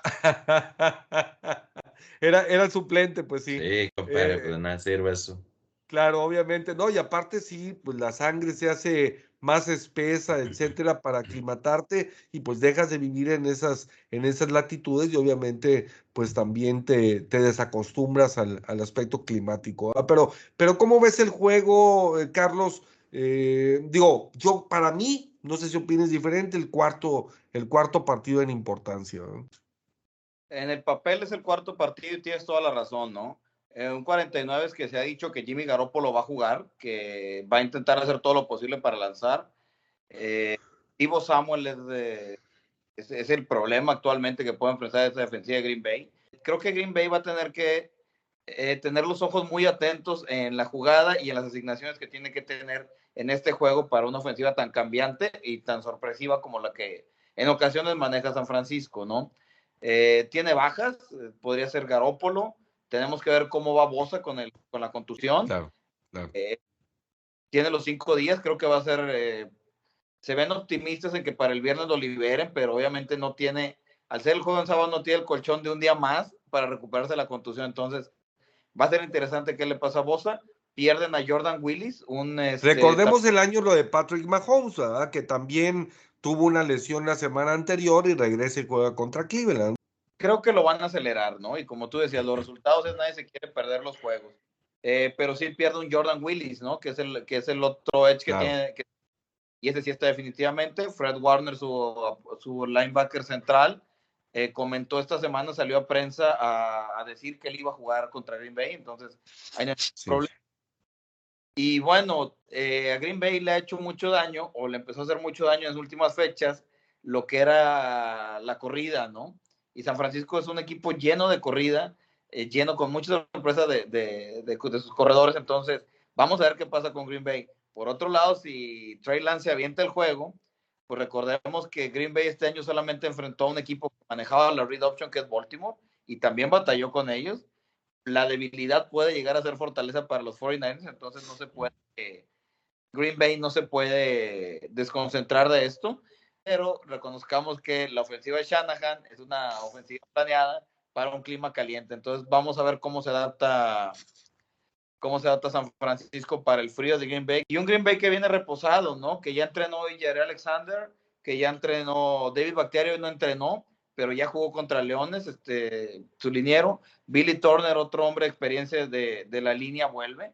La línea de Green Bay ya no va a ser la de novatos, se, se van a meter buenas incrustaciones de, de, su línea original, a ver cómo está el timing de juego en esta semana en las prácticas. Y de la defensiva llegan dos edge, ¿no? Sadarius Smith, que estuvo lastimado desde la jornada 2 hasta la fecha. Ah, Whitney otro edge que trajeron a, ahí a reponer un poquito la baja de Sadarius Smith que también regresa, y Jair Alexander, que es el cornerback, que también regresa saludable. Ventajas de Green Bay por el clima, pero hay que estar con cuidado con San Francisco. Sí, porque San Francisco le ha complicado mucho las cosas a Green Bay. Aaron Rodgers nunca le ha ganado a San Francisco en postemporada. El juego que hubo en temporada regular fue quien tuvo al final el balón, quien fue quien tuvo la victoria, que fue a final de cuentas Green Bay. Y hay que recordar, que los coaches, Kyle Shanahan y Matt LaFleur, se conocen muy bien, son amigos. Y eh, básicamente este staff de coacheo de ambas partes eh, son amigos, casi casi hasta familia, se pudiera decir en algunos casos, pero sí hay historia y se mencionó mucho durante el partido en temporada regular de este año de, de San Francisco y Green Bay, que pues de alguna forma había tensión entre los dos. Al final como que se, se la saludaron medio frío porque algunos piensan que a Green Bay no le agradó el coqueteo o supuesto coqueteo de San Francisco con Aaron Rodgers en el receso de temporada. Que si San Francisco iba por Aaron Rodgers o no sabemos, pero pues sí se ha mencionado. A lo mejor la diferencia es que es en Green Bay, pero sí no va a ser. Si fuera obviamente en San Francisco, sí te diría que es un juego completamente parejo, ¿ah? pero al ser en, Green Bay, con el aspecto de la inseguridad y la lesión de, de Garópolo, eh, que porque son dos lesiones para empezar, no, es una sola. yo sí creo que Garópolo va a jugar, yo sí creo que Garópolo. Yo también creo. Yo también creo, pero aún así, digo, estás golpeado y, y pues jugar a esas temperaturas no es nada fácil y sobre todo cuando tienes a Aaron Rodgers enfrente. aparte, aparte este Garapolo, no, la verdad es de que la desventaja en cuanto a posiciones, la verdad es de que pues, no podrá ser abismal, pero pues sí, la verdad es que en cuanto a nivel, pues sí tiene mucho que ver. Así está el 100 Garópolo, eh, está en los dos al 100%, pues la verdad es que uno ya sabes que es lo más seguro y el otro sabes que en cualquier momento determinado pues te puede dar para abajo. Claro, ah, claro. Yo creo que le va a pegar a Dimo Samuels. Eh, o sea, porque ha, sido utilizado en las carreras, correr a esa temperatura con el, con el terreno congelado eh, o con nieve, dependiendo cómo se den las circunstancias finalmente, pues yo creo que no es, los fregazos es fácil.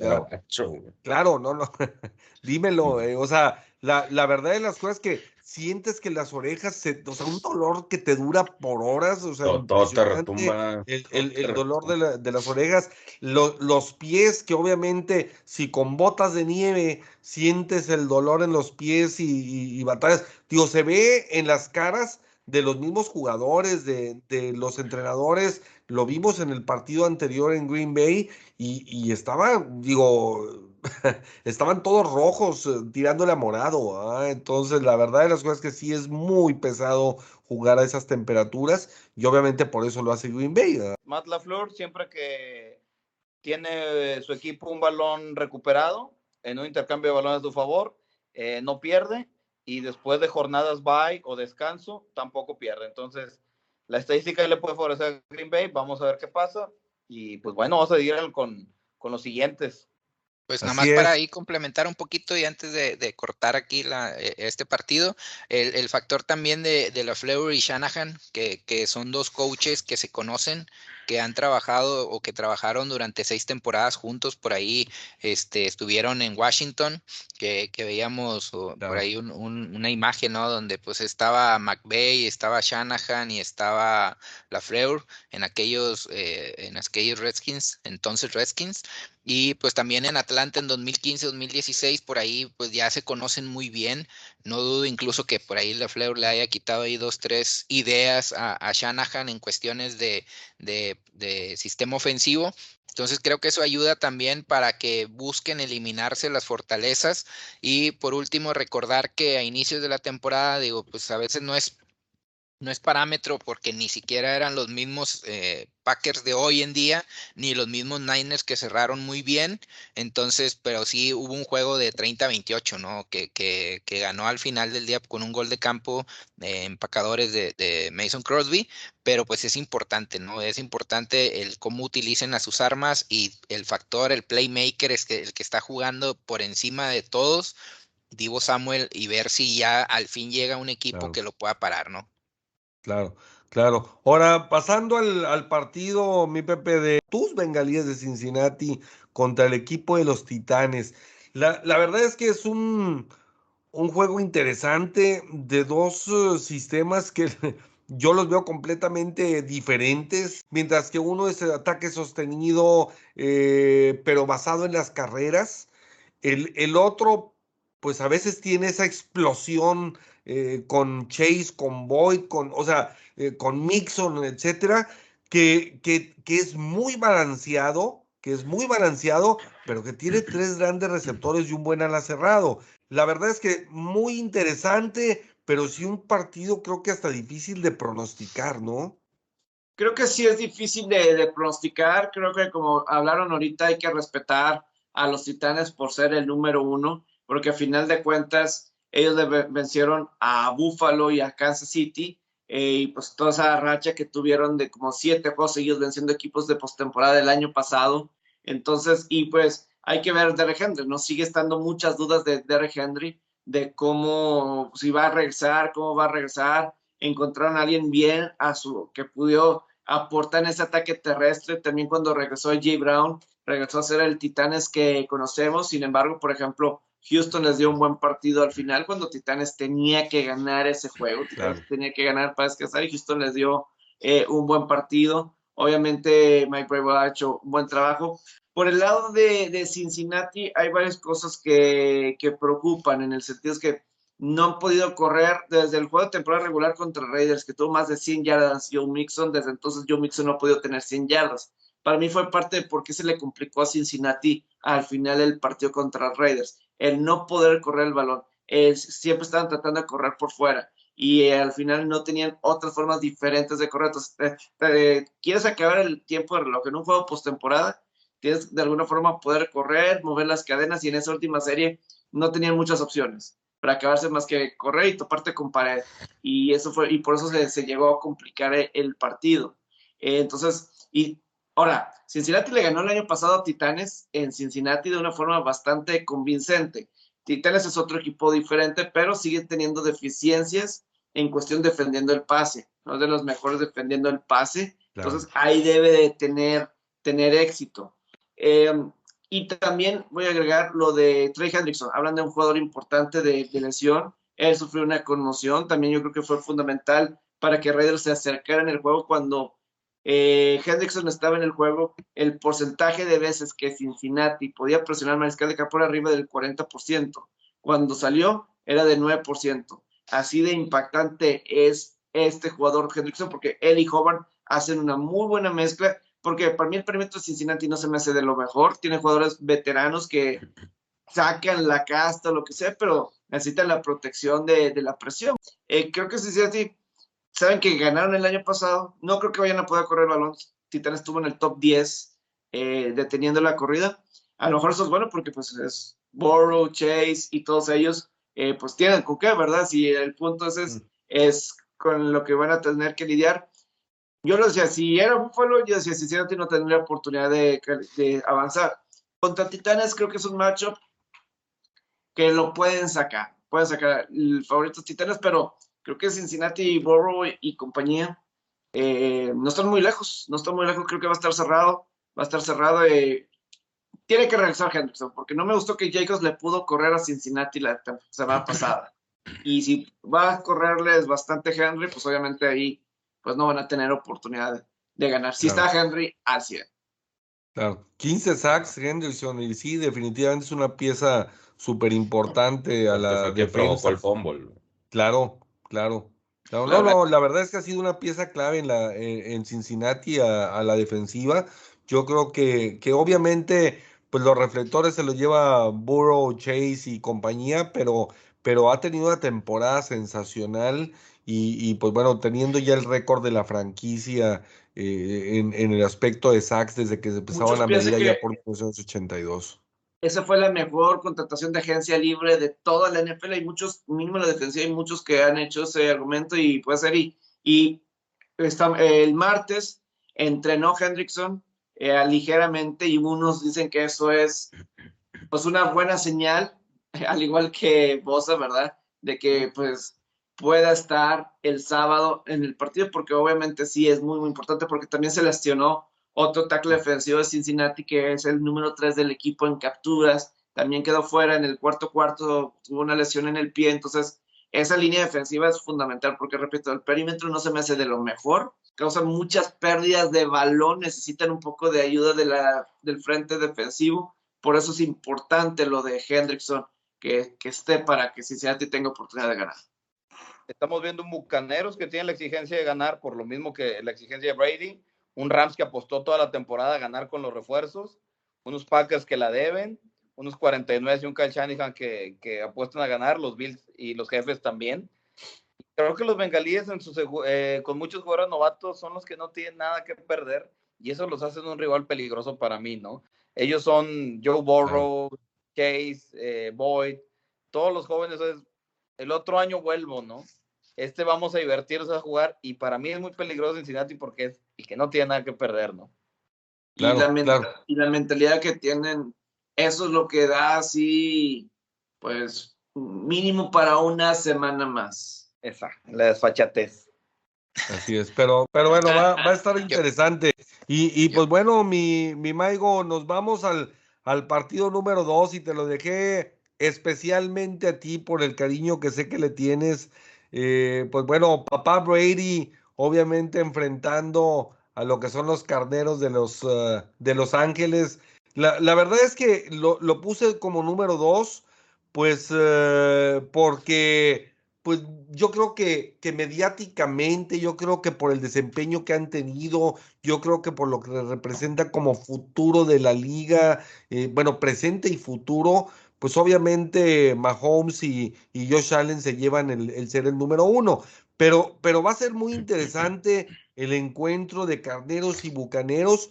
Eh, sí, un bucaneros golpeado, pero que a final de... Y yo creo que en este partido, a pesar de ser Filadelfia, se notó mucho donde había esa descoordinación de medios, una fracción de segundo, donde llega, el receptor se detenía y entonces no se completaba mientras que veías obviamente los pases a Evans y los pases a Gronkowski, y obviamente ellos sabían que ellos tenían que estar allí sí o sí, y, ya era tema de Brady poner el, balón en su lugar. Por el otro lado, pues bueno, los carneros, a pesar de la estadística que César por allí pues nos dio hace algunas semanas y que, que él la trae ahora como bandera, eh, porque la verdad es que fue un dato interesante, pero a mí en lo personal me gusta Matthew Stafford. La verdad de las cosas es que se me hace un muy buen mariscal de campo. Obviamente, digo, porque ya no recordamos las tres temporadas consecutivas que sí las decimos de Catwell, ¿sí? O sea, que, que tuvo tres temporadas ganadoras allá por, creo que fue 2014, 15 y 16, pero no decimos, pero no decimos las, eh, este, o sea, no sacamos ese aspecto o, o a relucir cuando hablamos pues del equipo que tenía, ¿sí? Entonces, es obvio que, vas a tener estadísticas malas con un equipo malo, ¿ah? Entonces, eh, pues bueno, digo, no, no sé cómo veas el encuentro, yo creo que es espectacular y las ediciones de, de, de los carneros también, OBJ, pues la verdad es que no lo habíamos visto así desde que estaban los gigantes y Von Miller, pues eh, obviamente con jugadas clave y yo creo que está llegando al punto en la temporada porque pues no había estado bien eh, este, en general durante el año Von Miller, ¿no? Sí, me digo, fíjate que en este caso, pues ya le había dicho a mi compadre que me dejara en paz a Stafford, que esas estadísticas a lo mejor podrían cambiar por el hecho de estar en un equipo distinto, por el hecho de estar en, un equipo dominante. Pues sí, pero pues mira, tú también estuviste pues, en eso mismo y pues... Ya lleva uno más que claro. No, por eso 1-0 en playoffs con, con, con, Rams incluso Rudolph va a tener 1-0 y Carson todavía no, yo creo, el año que viene, güey. Y nada que Este, llega a Pittsburgh, pero bueno. ya sé, güey. Oye, este, pero pues sí, mira, en este caso, la verdad es de que independientemente de la poca presión que tuvo Stafford como pa- para batallar en sacar el juego o algo así por el estilo, pues la verdad es más que nada el hecho de cómo se va a iniciar en el caso de la presión, obviamente, pues obviamente ya sabemos que, que pues es muy diferente la experiencia que tú, que tiene, que tiene Brady en este caso, pues con todos los juegos de playoffs, todas las postemporadas en las que ha participado, a un Kyler Murray, ¿no? Que en este caso se hizo, se hizo chico y pues no tenía las armas necesarias para, para poder sacar un juego, ¿no? La verdad es de que lo hicieron ver bastante, bastante mal a la ofensiva de Arizona. Eh, en este caso, la presión que generaron tanto Von Miller como Aaron Donald, pues fue bestial. Es algo clave en este partido que, que se tiene que aprovechar, eh, considerando las ausencias que, que puede tener Tampa en la línea ofensiva, ¿no? Eh, obviamente sabemos el quick release que tiene Brady para poderse deshacer del balón, eso también es clave, pero me imagino que independientemente de esa habilidad que puede tener, el perímetro de, de Rams también eh, va a determinar mucho de eso. ¿Por qué? Porque pues simplemente el tipo de marcación que genera siempre van a estar pegados de los, de los receptores y pues aparte las, las armas ofensivas te, te- se te pueden limitar, ¿no? En este caso. Ya vimos que el regreso de Cam Akers va a ser muy bueno en cuanto a la dupla con Sonny Mitchell. Eh, pues la verdad es de que tienen todo, tienen todos los Rams para, para poder eh, pues dar, dar el banderazo y pues poderse, poderse imponer ante, ante la Barbie, a ver, a ver qué, qué tal le va, ¿no? Eh, ya obviamente vimos que Cooper Cup durante la mayoría del partido estuvo no borrado, sino que fuera de participación, fue más que nada, más que nada por, por el hecho de, de la cobertura que le tenían o, o la marcación, y pues al final de cuentas él fue el que este pues pudo, pudo ampliar un poco el distanciamiento en cuanto a acabarse el reloj y todo lo demás, ¿no? Odell Beckham, que nuevamente vuelve a anotar y que puede ser una válvula de escape perfecta o excelente. Incluso vimos tirando, este, lo vimos tirando pases a, a Cam Makers y pues la verdad es en cuanto a las jugadas de sorpresa, por así decirlo, pues te puede también llegar a servir, ¿no? Eh, Higby, en este caso también, eh, fue una muy buena válvula de escape. Probablemente lo vayan a estar buscando mucho por el hecho de, de, estar rotando los, los pases hacia el, hacia el slot. Pues esperemos que, que también pueda participar. Y pues en este caso yo me imagino que va a ser también muchísimo mérito la agresividad con la que vaya a jugar Sean McVay. Estamos conscientes que Sean McVay no se tentó el corazón en ninguna situación ante Cardenales, a pesar de tener una amplia ventaja. Siguió incluso estando con todos sus receptores en go en, ciertas eh, series de, la ofensiva ya al final del tercer cuarto, siempre buscando este dar puntos de más y obviamente marcando autoridad, ¿no? Para, para que pues en realidad la liga sepa que, que pues tienen para, para poder dar una, una buena competencia. Yo lo veo como un equipo muy balanceado, que muy probablemente se puede llevar la victoria, pero pues obviamente también tenemos que tomar el factor sorpresa de que Brady se la sabe de todas, todas, es el jugador con más experiencia por mucho en la liga y pues este, veamos qué, qué puede hacer en cuanto, en cuanto a ese tipo de presión que se le pueda generar. Para este fin de semana el regreso de Fournette, que se habla mucho al respecto. Eh, obviamente, si regresa un Fournette sano, yo creo que va a ser una pieza importantísima porque había agarrado un ritmo donde tenía un peso específico sobre el ataque terrestre y el aéreo, eh, algo que no tuvo el año pasado. Sí, entonces eh, independientemente de que Bond tuvo muy buen desempeño, la verdad es que nos sorprendió porque eh, el mismo Giovanni Bernard en, el caso de las eh, terceras oportunidades, sobre todo como válvula de escape, también un jugador interesante, pero, pero yo creo que, que Tampa tiene la ventaja de la localidad y el perfeccionamiento que han logrado como locales, sin embargo, pues tienen contra, yo creo que, que esa esos puestos claves del centro y del tacle derecho son los que pueden marcar el, partido a favor de los carneros. E, esa es mi gran duda al respecto, ¿ah? porque, porque ahí sí, esas estadísticas que hemos hablado en cuanto a Brady y, ese quick release que tiene, pues yo creo que lo va a tener que hacer más que nunca. Eh, sí, y pues lanzar en menos de 2.5 segundos el, el, el, eh, el balón. Entonces, eso no es fácil si tienes un corredor suplente y si tienes varios receptores eh, que, no, que no están igual en el mismo ritmo que están obviamente pues Evans, que, que, es, que, un, que es un estelar, y, y, obviamente Gronkowski, que aunque ya no es el Gronkowski de, de juventud, pero sigue siendo una pieza que es importantísima. Pues al final de cuentas es tu, es tu dupla y pues lo, vas a, lo, vas a, lo vas a estar buscando muchísimas veces para poder sacarte de apuros. Claro. Sí, César. Sí, pues ahí pues el tema de Gronk, eh, ahora el juego pasado también pues ya llegó a 15 anotaciones en, en postemporada, entonces con eso pues también ya está en el segundo en la historia del NFL, obviamente sí está muy lejos de, del verdadero GOAT de la liga en Jerry Rice, que él tiene 22 touchdowns, pero pues sí es un dato importante. Ahora, con todo esto, pues lo que, lo que ya por ahí decía Dani, del hecho de las treinta y tantas victorias de Tom Brady, que pues es más que 28 equipos en, en, toda la liga, yo creo que para este partido, eh, a mí cuando vas viendo la, pretemporada, vas viendo todo lo que están haciendo los equipos en cuanto al armado, ¿no?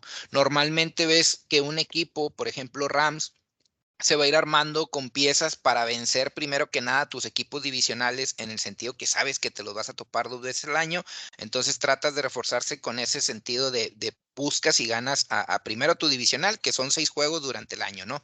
Sin embargo, en específico, creo que tanto en la americana, pues están de referencia los, los Kansas City Chiefs, y ahorita voy a entrar a un poquito más de detalle cuando toque ese partido, y en la, en la nacional también está la referencia del campeón que es Tampa Bay.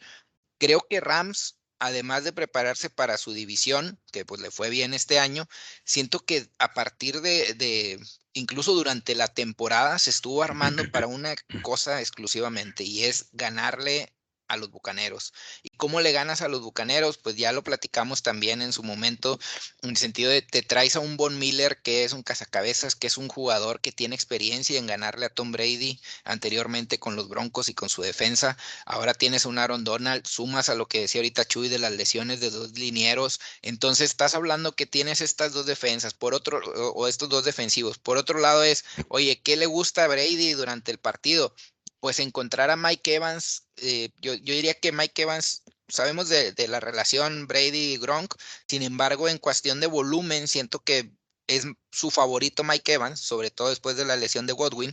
Entonces, ahorita el tema es, Evans, yo pienso que va a estar todo el día y Allen Ramsey encima de él, ¿no? Entonces, me gusta como para que, pues ahora sí, busque y, trate de encontrar otro tipo de armas y, pues lejos de, lo que pueda hacer a la ofensiva, eh, Rams siento que sí debe establecer muy bien su ataque terrestre, ya lo dijeron ahorita con el tándem de, de Akers y de, y de Sonny Mitchell, a pesar de que a lo mejor digas, oye, pues no van a ser más de 100 yardas, no importa, o sea, el tema es que estés machacando, o sea, que estés machacando y que, que no se pierda de vista el hecho de que, oye, también te puedo correr para que no siempre estén esperando el pase de Matthew Stafford y que pues también pueda encontrar más fácil a sus armas y, que pueda buscar otra vez, sea, el mismo del Beckham. Entonces, para mi gusto, y, y, lejos de toda la experiencia que pueda tener Tom Brady, creo que este es un partido que tiene todos los condicionantes en contra de él y no me sorprendería que fuera un partido muy, muy, muy dominado por Rams. Al menos a mi perspectiva, por esto que les acabo de comentar, se me hace que termina siendo Rams uno de los favoritos en esta semana. Ahora, les dije, les dije ahora- claramente, no se bajen del carrito, ¿verdad? Pero ahí van. Ah, ahora ya volvió el señor. Ya. Oye, ya se le olvidó pues, Matthew pues, Stafford. Sí, ya se le volvió Stafford. No, pues yo siempre he Stafford. sido pro Donald y lo, lo- toda la Hombre, temporada no, lo dije, compadre. no, no. Aquí va a depender de de Stafford. Stafford eh, va, va a ser de él, o sea, la cuestión. Creo que hasta el lunes, creo que fue un juego más o menos de, de Stafford, o sea, sigue sin ser el que de septiembre, octubre, eh, cumplió eh, con Beckham, pero o sea, el final de temporada de, de Stafford no fue bueno. El cierre de temporada regular no fue nada, nada bueno. Eh, casi le cuesta el juego contra Baltimore, por ejemplo. El juego contra San Francisco. En general hubo otros juegos que tuvo dos, tres intercepciones. Si Stafford juega bien, yo sí concuerdo que es un match bien difícil para Tampa. Han perdido los últimos dos años en contra de, de Carneros. Es una defensiva muy rápida la de Carneros. Para mí eso fue lo que resalté del lunes. Lo rápido, lo veloz.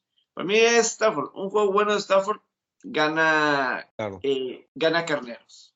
Es que, es que Yo no creo que lo gane definitivamente- Stafford, pero sí va a contribuir. O sea, que, que no Tampoco hace las intercepciones. No, pues yo no no creo que sea tanto el peso sobre Stafford. que ahí, eso es a lo que me refiero. Y creo que necesita un, un juego. Yo creo que Brady va a tener algunas Te, te intercepciones. refieres más a los errores, ¿no?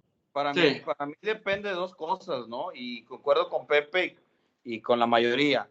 Filadelfia capturó cuatro veces a, a Tom Brady y hay que ver cómo está Tristan Wirf y Jensen en el centro para ver si siguen, porque si la línea, se- si Filadelfia te hizo cuatro capturas, con todo lo que tiene Rams en la línea, puedes peligrar, ¿no? Y aparte la excelente cobertura, la cobertura del perímetro que tiene Rams, este, le puede afectar mucho a Tom Brady. Vamos a ver cómo desarrollan el partido. Pero la otra que dice Pepe le doy toda la razón. ¿Por qué? Porque es muy difícil correr la Tampa Bay. Eh, Es un equipo que se cierra para los ataques terrestres. Lamentablemente para Tampa Bay, su desventaja en todas las áreas es el perímetro. Un perímetro irregular que a veces te da unas buenas, unas malas. Trajeron a Richard Sherman para fortalecer lo que no lo fortaleció mucho. Jets les hizo mucho daño por aire a, a Tampa Bay. Entonces, creo, yo creo que el juego sí depende de Stafford en gran Yes. medida y de toda la calidad de receptores que tiene Odell Beckham y Cooper Cup ahí.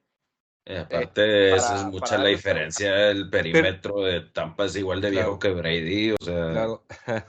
Pero es que es la malo. apuesta, fíjate, la apuesta realmente era, por un lado, los carneros, dos muy buenos en, en ciertas posiciones. O sea, lo ves en, en, en todas las áreas, la verdad, ¿eh? O sea, pero hablando de la ofensiva concretamente, ves que la llegada de Beckham fortalece todavía más a Cooper Cup, porque obviamente, pues ya ahora tengo más por qué preocuparme.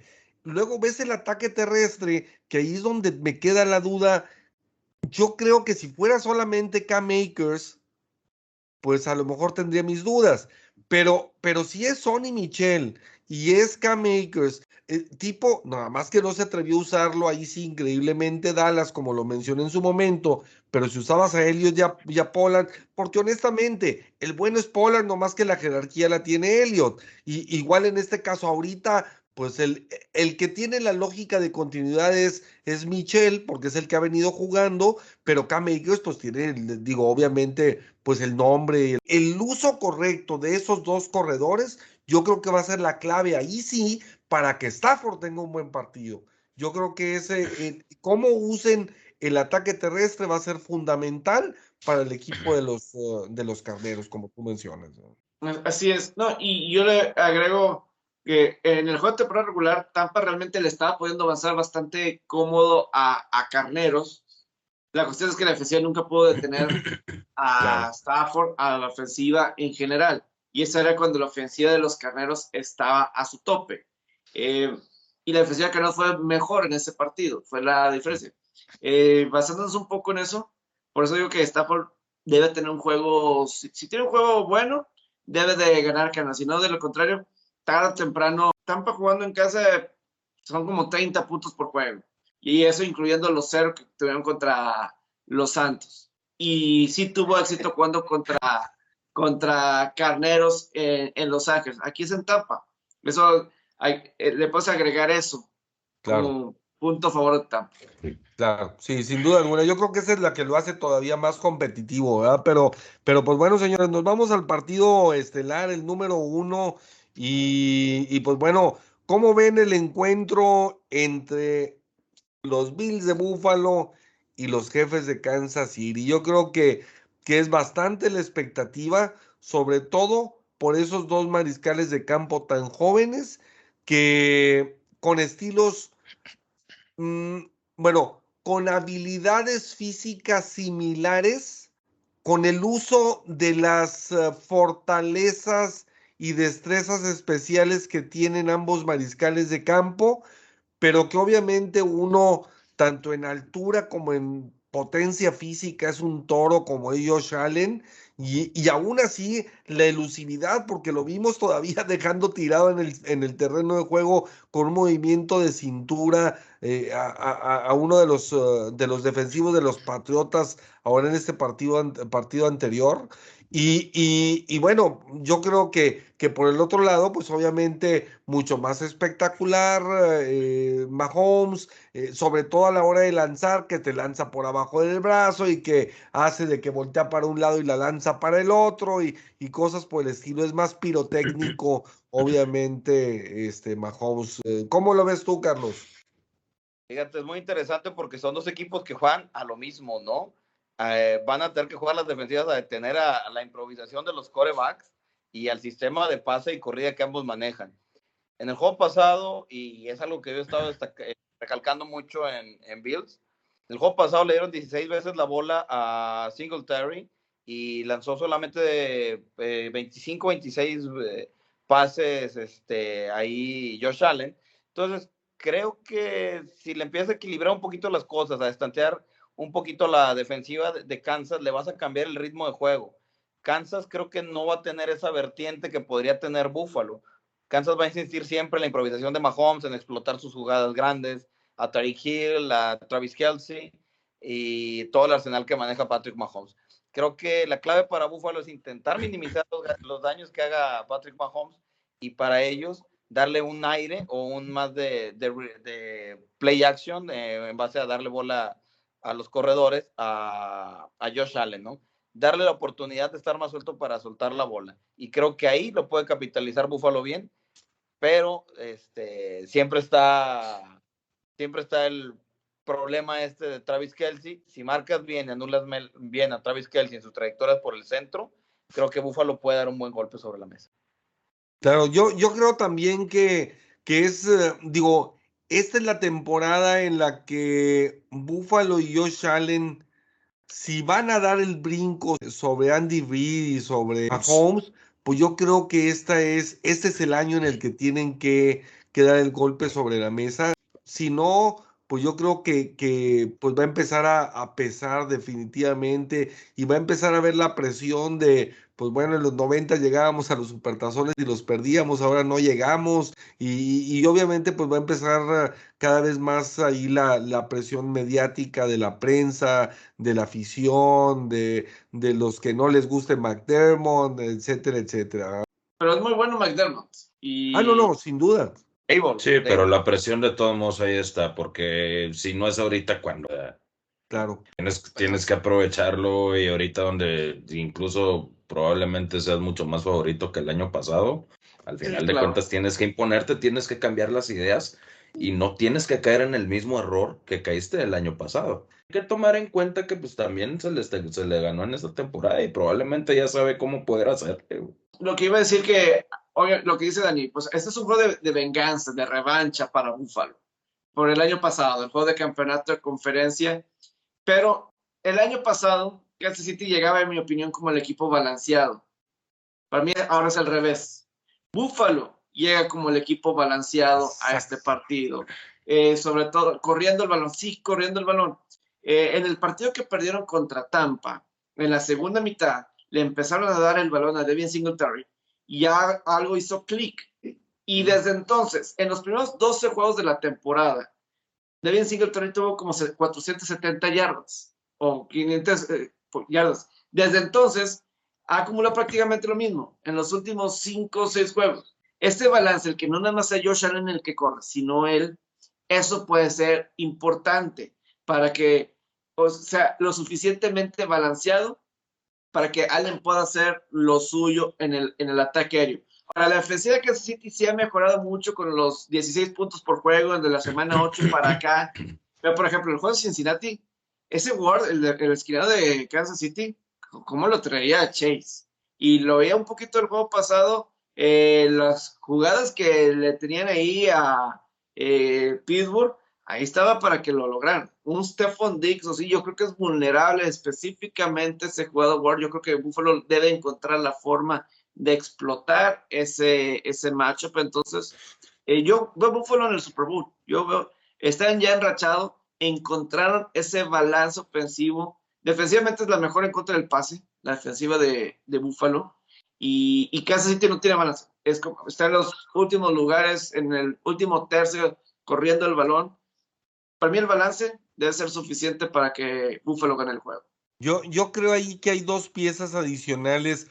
Uno, el uso que pueda hacer el equipo de Buffalo del slot, porque de repente se han olvidado mucho eh, de Beasley y Emmanuel Sanders. Cuando ves las estadísticas, ahora ves, ah, mira, Singletary tiene más yardas que Josh Allen, ¿ah? entonces dices, oye, pues no estaba acostumbrado a eso. ¿ah? Entonces, y, y sobre todo, las yardas después del contacto que ha tenido Singletary ha, ha sido muy interesante. Ha habido un buen can, buena cantidad de jugadas donde tú ves un segundo, tercero y cuarto esfuerzo. De lo que tiene en contra, pues es que el estadio de Arrowhead pesa. Traes a dos corebacks que acaban de anotar cinco anotaciones, o sea, acaban de ser, tirar cinco touchdowns. Entonces también es, un, es algo muy importante. Lo de Mahomes fue a lo mejor al inicio iba un partido bastante apretado, la verdad es que Steelers aguantó muy bien la defensa, pero pues esos cinco touchdowns se los aventó en un, en un gap, en una, en una ventana de, de menos de 12 minutos, o sea, fue algo que fue súper explosivo, entonces eso también te habla de que este, este Kansas, si bien en la temporada regular fue superado por mucho por, por los Bills. Creo que este Kansas que viene, de, como ahorita decía Pepe, desde la semana 8 para acá, solo ha perdido un juego. Y además, pues también los Bills, desde ahorita también que decía eh, Pepe, el, juego de, de, Bucaneros, pues desde entonces no ha perdido. Entonces son, son, digamos que vienen con una buena racha, se encuentran yo creo que en un momento cumbre. Eh, la motivación sí el año pasado fue, y pues muchos nos acordamos de aquella imagen eh, donde estaba Dix viendo cómo celebraba Kansas City el, ganar el juego y él lo tomó como una revancha personal. Por ahí ahorita les decía en el sentido de Rams, eh, Rams se armó también para vencer a, a Bucaneros. Bueno, para mí los movimientos que hizo Bills durante la, la, pretemporada, el mismo draft, se armó definitivamente para vencer a, este, a estos claro. Chiefs. Entonces, sí creo que debe ser el momento. Y, y, como decías ahorita, Chuy, pues es, ya, ya superaste a Patriotas, o sea, ya, eso fue el año pasado, o sea, eso ya quedó atrás, ya ahorita lo, lo super, lo consolidaste, sin embargo, creo que tu momento de brinco y de dar ese siguiente paso es ahora Así es. y no tienes marcha atrás. Ahora, si se da o no, a mí, a mí lo que no me gustó el año pasado de los Bills fue la reacción eh, eh, de alguna manera infantil o, o no madura. Lo llorón, lo indisciplinado.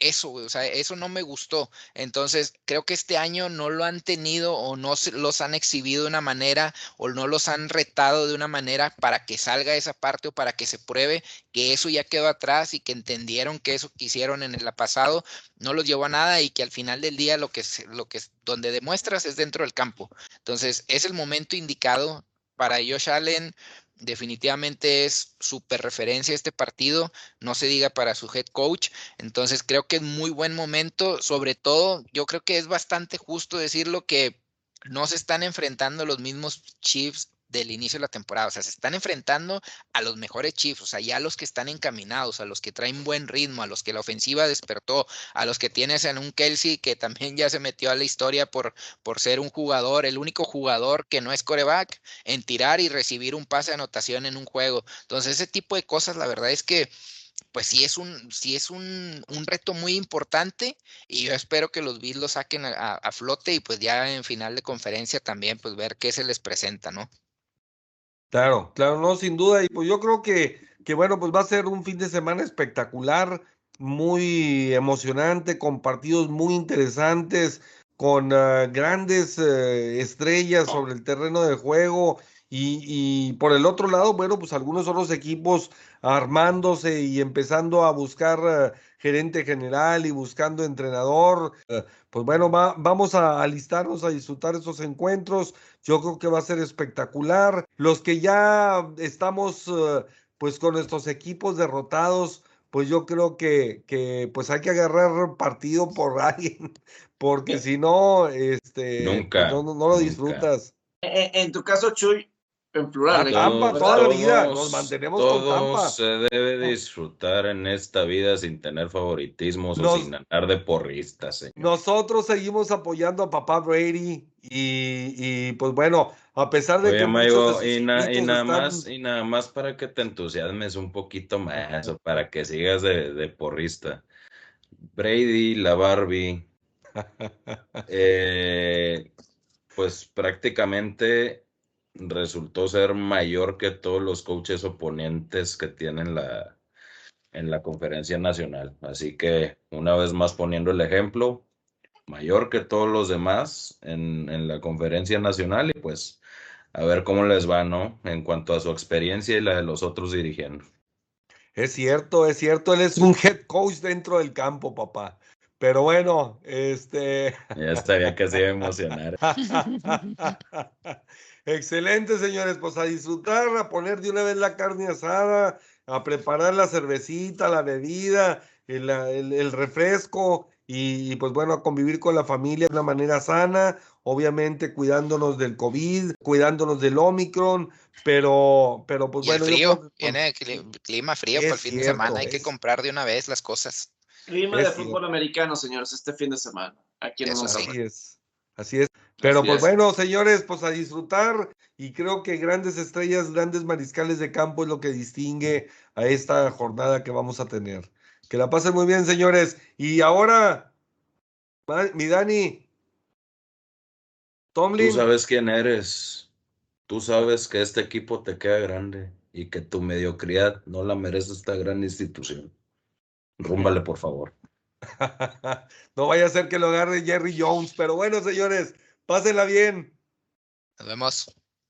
Pero